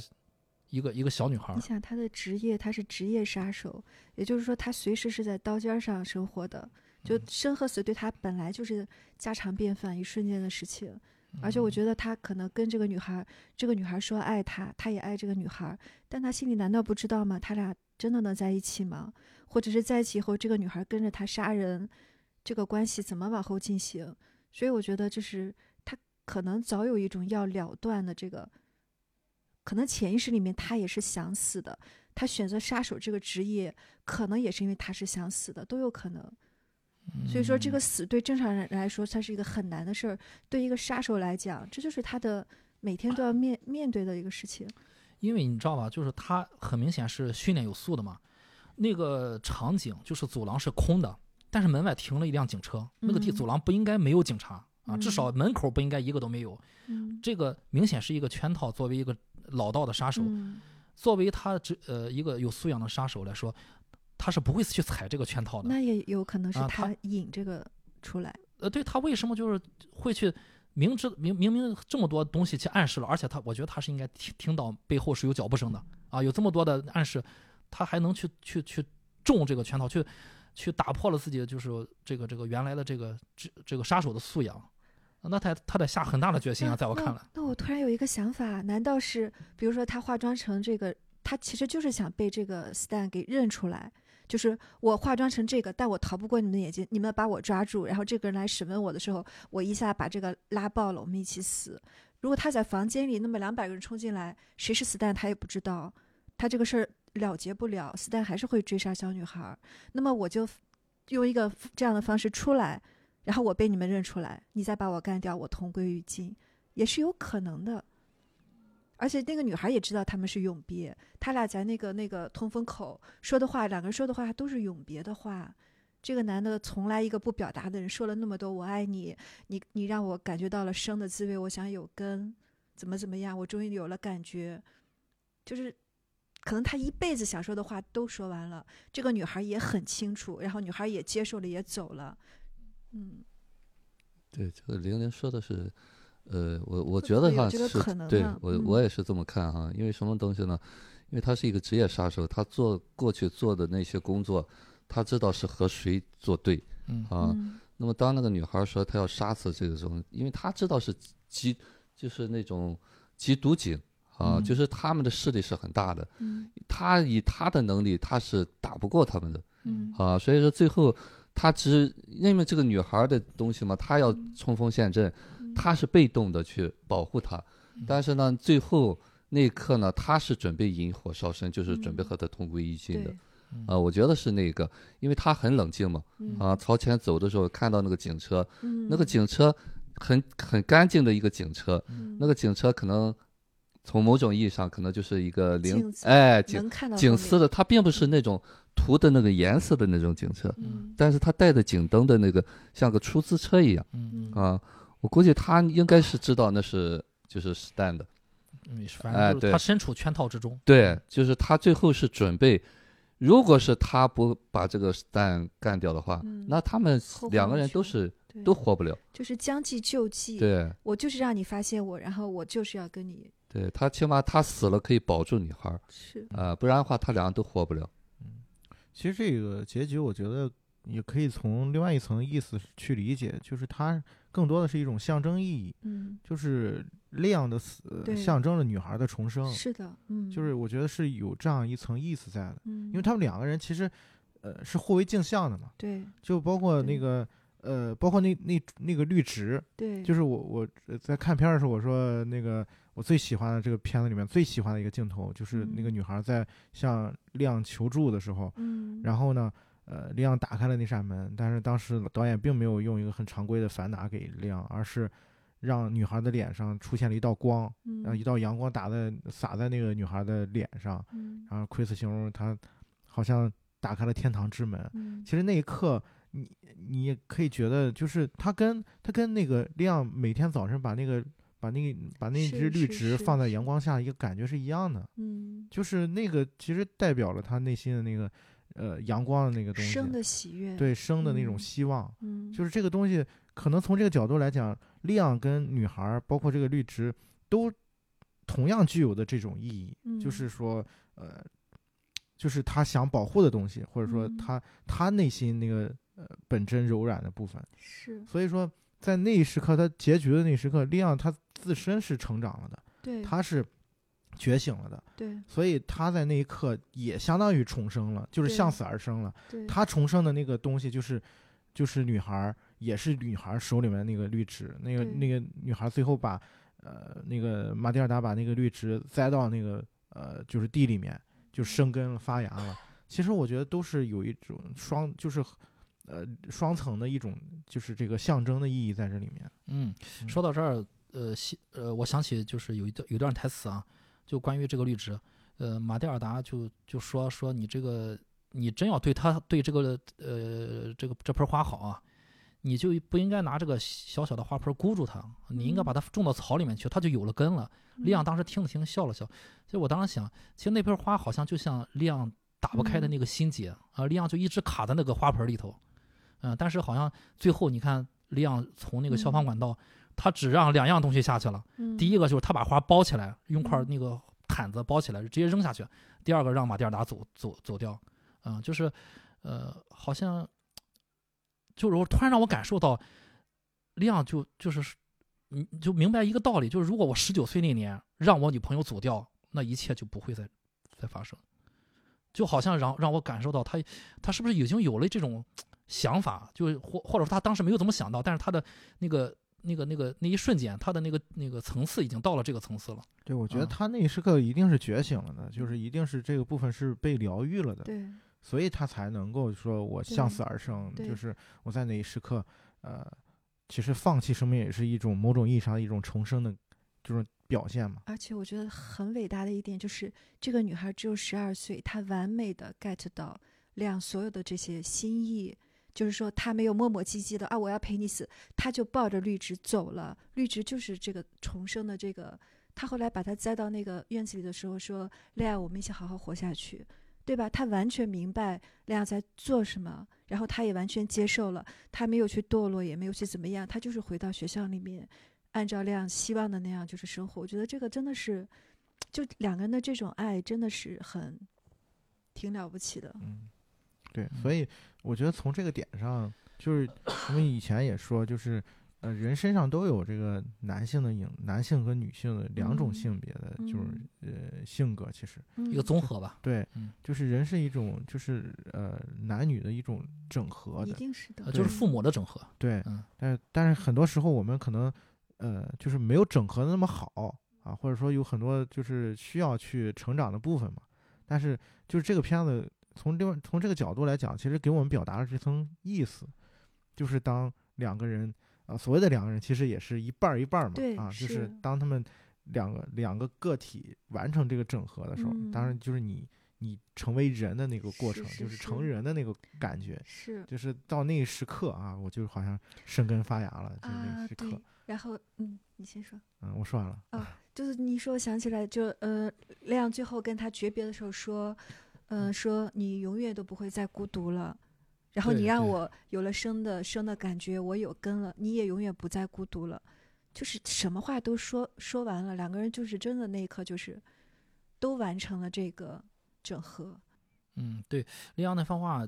呃，好像是说，呃，你也打开了我的心扉，那我接下来要为你做的事，一定会让你感觉到不再孤独。啊、如果我不为你做这个事，后面你会变成十九岁的我。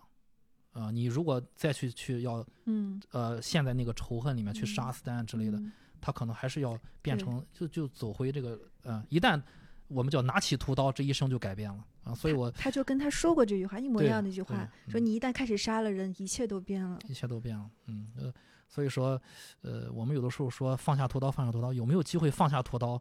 其实每个人都有机会啊、但是如果你放不下，也也没办法哈。但是呃，就是马蒂尔达比较幸运，他有遇到，他用自己的爱，然后打开了利昂的心扉，利昂愿意，呃，去帮他放下屠刀。而且我觉嗯得，就是你能遇到一个真的爱，很就是真的是超治愈的。你嗯被深爱过，哪怕这个人已经消失了，那也不一样。你就像那个香说的，就是完完成了这个整合是不一样的。就这是呃，说实话，就是我们那一个瞬间怎么出来呢？一定是被疗愈过啊。嗯就是说，我们每个人，包括我们的听友也是这样啊。一旦你有一个那个觉知出来的时候呢，那些选择都可以做到嗯啊。包括亮，他最后其实他并不是说呃害怕死亡啊，可能呃我们现实当中呢很多很多的东西是我们没法避免的。啊，那么如果我们有呃恐惧在那儿啊，我们有呃过去的模式在那儿，你可能就做不到这些嗯啊。我们刚才说的这些东西呢，不是追求来的啊。一旦你呃疗愈了，你那个东西出来的时候，你可能就会两样一样嗯啊。那么那个小女孩呢，那一部分就是刚才我们说她早熟，就不管多大哈，我们当时学 TA 的就说，就是三岁的孩子他也有成人的部分，就是嗯当下的部分。嗯那么这个当下的部分呢，就靠这个觉知，啊，如果我们早年有很多的压抑的情绪啊，有很多的创伤在那儿，那么那个东西呢，太多太多，就好像把我们整个人吞没掉了一样。那么但是呢，我们每个人都有当下，每个人都有一个觉知的东西。那么我们现在做的这一切东西，包括我们呃去做访谈，就是把你原本都有的那个真真正正的当下的东西。呃，把它提出来啊，就是强化一下啊。当然，你早年经历的那些东西，你必须要去处理嗯啊。就像那个那刻亮，其实他两个是相互促进的吧？啊，这个女孩给了他一些温暖和接纳嗯啊，也让李昂那一刻感觉到生生的价值吧嗯啊，就是做杀手呢，一定是有一个死本能在那驱使着他嗯啊，他就像那些探险者一样啊，其实探险者都是知道是呃向死而生吧嗯啊，就是说呃，其实从某种意义上讲啊，就是说，如果你把人真的看透的话，我们每天都在死亡啊。嗯那么不是说我们害怕他就不死了啊，但是我们都假设我死不了啊，我总觉得我可以活一万年啊，我可以我明天死不了啊，我们都在假设这个东西。如果你放下这些假设，你就好好活在当下的话，那就是向死而生啊啊！但现实当中呢，那些冒险啦、那些所谓的那种勇士啊，可能更多的是无意识的啊，就是他们实际上有一个死本能在那儿，就他的生命不值，嗯啊，和我们那个真真正看透了，我们随时可以死，那我为什么不好好活着呢？嗯啊，这是两个层面的东西。当然，能做到这个东西的时候，你真正活在当下的时候，那就不是没有害怕了。嗯啊，你害怕有用吗？就我每天都在面对死亡，啊，所以那一刻呢，我只选择我能做什么，啊，就像利昂那一刻呢，那我这时候我就能做这个东西，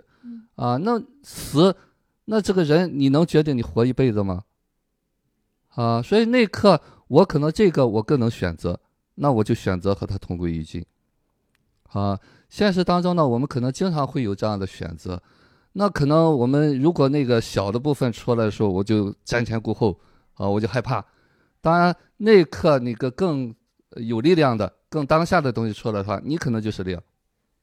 啊。那我们怎么能做到像利昂这样呢？那你必须平时有这部分出来过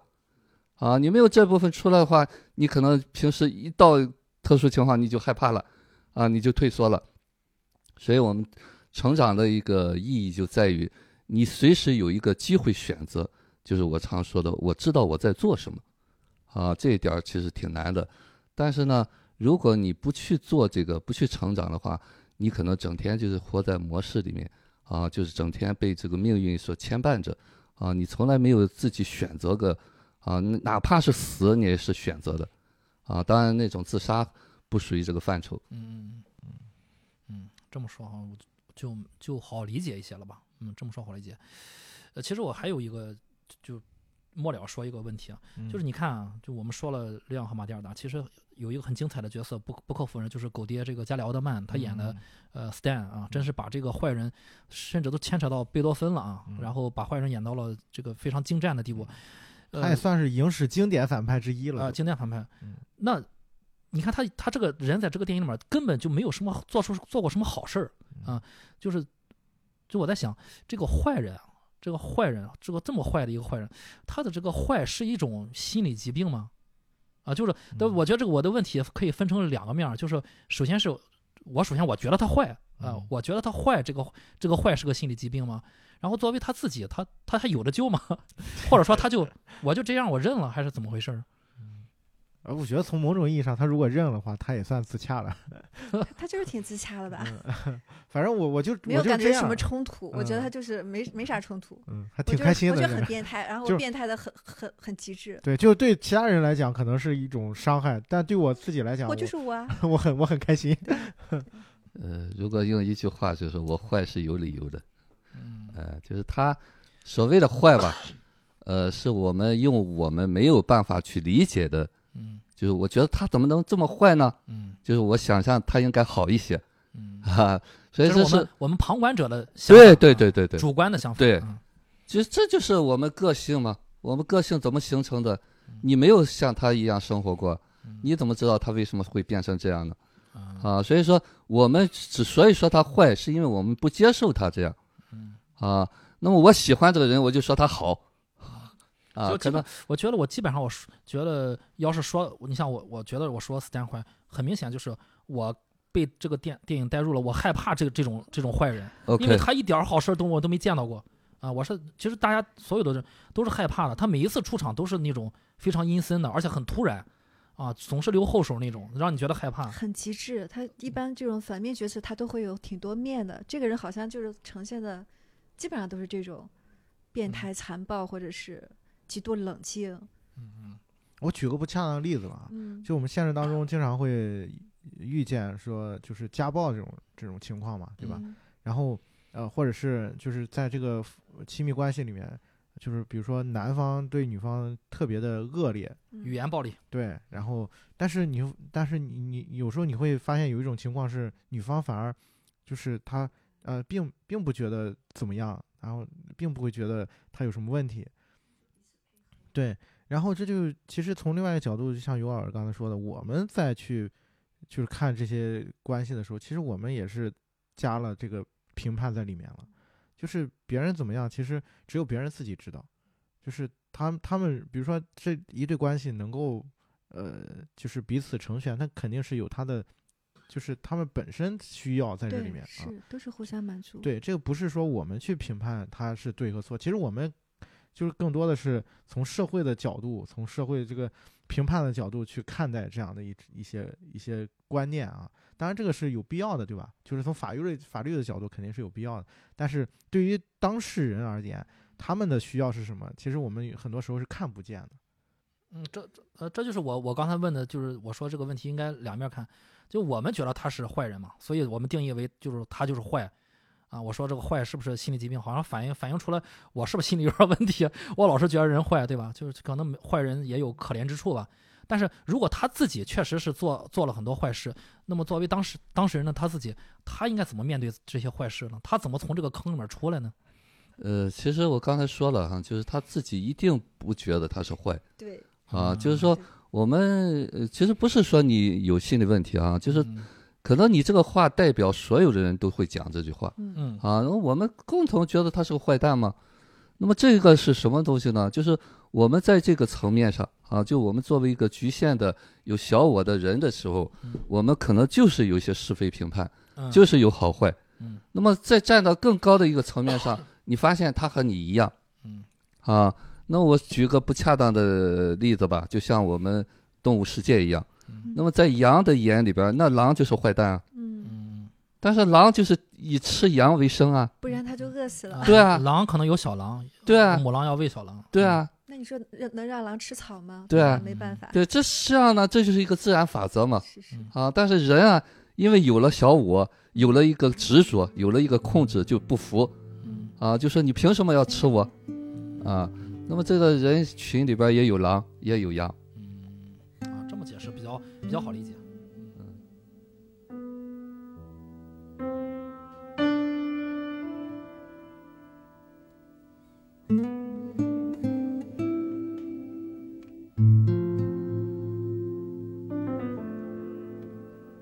哎我觉得是不是也聊差不多了，聊到底儿了都。我我我我最后留给听众们一个问题啊，就是这个电影里面，意大利餐馆里面除了有那个老板 Tony，其实呃，吕克贝松还设置了另外一个老人，一个孤独的老老人，一直坐在角落戴着帽子啊，就是大家怎么看这个老人？这位老人是谁啊？就是这个问题是问给所有的观众的，大家可以思考一下，因为吕吕克贝松屡次给了他镜头，而且呃呃，托尼也曾经给他端过饭，甚至摸过他的手，是很尊敬这个老人的啊。大家是怎么看待？呃，这个老人是一个什么样的角色？大家可以有兴趣的话，可以回复我们。嗯嗯，好吧，那还有什么要补充的？我有一个点，我想呃多说两句，就是在这个片子里面，马蒂尔达跟他学校其实产生过两次交集，嗯就是第一次是他偶然间在家里面接到电话，然后那个学校说，就是他想找这个他爸爸他妈妈嘛，然后说这个你们把马蒂尔达送来啊，我们这个学校就是要这个呃改正孩子的不良习惯呐、怎么怎么样，然后但是他他一直不来上学，那没那我们也没办法，嗯然后说那马蒂尔达去哪儿了？然后那个马蒂尔达在电话里面说他死了，然后把电话挂了。嗯然后第二次他们跟他跟学校接触是就是亮死了之后嘛，嗯然后他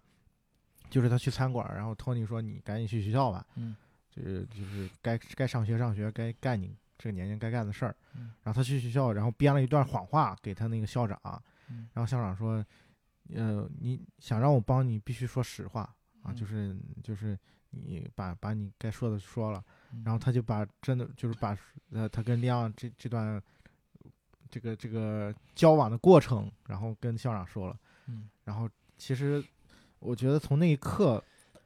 他其实是一个接受自己的一个一个感觉对啊，就是嗯。别人也能感受到你是不是真实的在做你自己他。敢这样做了。对对，在就是他一一一呃，他在第一次打电话的时候，其实是嗯。拒绝的，其实是否否定自己的嗯。啊，包括他处在那样一个环境下面，嗯，然后在在跟利昂的这样一种交往的过程当中，嗯。其实他是接纳了这个部分，他真的被爱过了。对，所以这个过程是通的嘛，然后最后嗯他把那个花种在那个地方，其实两个人就是互为天使，互相成长。对嗯，利昂最后也有成长，然后马蒂亚达从利昂那边也获得了很多，也也有成长。对嗯，然后你再回头去看他们俩在第一幕的时候，第一次见面的时候问的那句话，就是马蒂亚达问利昂说：“人生啊这么痛苦啊，好辛苦，是不是只是是是一直这样，还是长大之后就好了，还是只有小时候是这样？”然后李昂说：“一直是这样。”然后这句话你再再去品它，在结尾的时候品它，啊，就是，哎，一直这样，还是哦，一直是这样，嗯啊但是也就这样吧，也就这样吧。就是嗯难过也要过。嗯我我我觉得感受是完全不同的，嗯我突然想起来，我七岁的时候确实是写了几封遗书，里面就说人人活到很大是很辛苦的，幸好每个人都会有有死亡的。就是很小的时候，我觉得我很理解马蒂尔达这种这种想法，就是人生就是很辛苦的。但是你想，我活的这么多年了，哎，越来越觉得就是很辛苦，但是也挺好的，也挺值得的。一直是这样。嗯，，对，是那又怎样呢？是不是你真的接受这个啊？就是一直是这样啊，没关系，就一直是这样又怎么样呢？嗯嗯，其实那个台词是经典台词啊，嗯那一瞬间两个人好像又像是成人又像是小孩儿，这两个人都有这种感觉啊，就好像是，呃，一个小一个小女孩问了一个成人的话，一个大男人说了一句小孩的话，但是反过来一想，好像也是一个成人的回答。他们俩之间永远就是性命相见的，他们俩没有任何隔阂，从第一第一次到最后一次，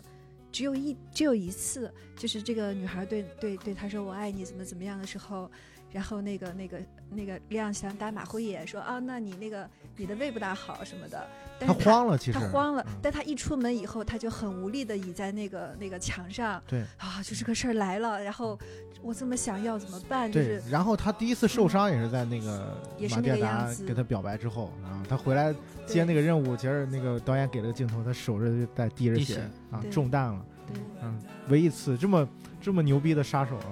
对。唯一一次出出错儿，就是因为女孩向他表白了，动情对真的是。动情了，真的是，其实我觉得那个 Tony，呃，说你要离女人远一点或怎么样，我并不觉得他是关心她，而是他知道我最好的利器一旦有了情感牵绊，他就不再是个杀手了，他就不适合做了，所以他才希望，但他又没有强迫，就是对他还算有有情意。嗯，两方面都有。嗯。都有都有，嗯人是人是复杂的嘛，对。嗯，所以 Tony 也受了罪了，但是也 也供出了 也供出了下落了。嗯每个人的选择都有他的道理。嗯，其实导演给了一个很合理的，就是镜头嘛，嗯就是他在他在餐馆里面跟他的孩子在一起、啊，对对对就是嗯他他也有想要保护的东西嗯，他也必须要去承担这些东西。而且他也扛不过呀，你就不说他就找不着他了吗.好吧，我们就聊到这儿吧。OK 好，OK，我们路上见，拜拜。Faces. The mask I wear is one. For those who speak know nothing and find out to their cost. Like those who curse their luck. Too many places.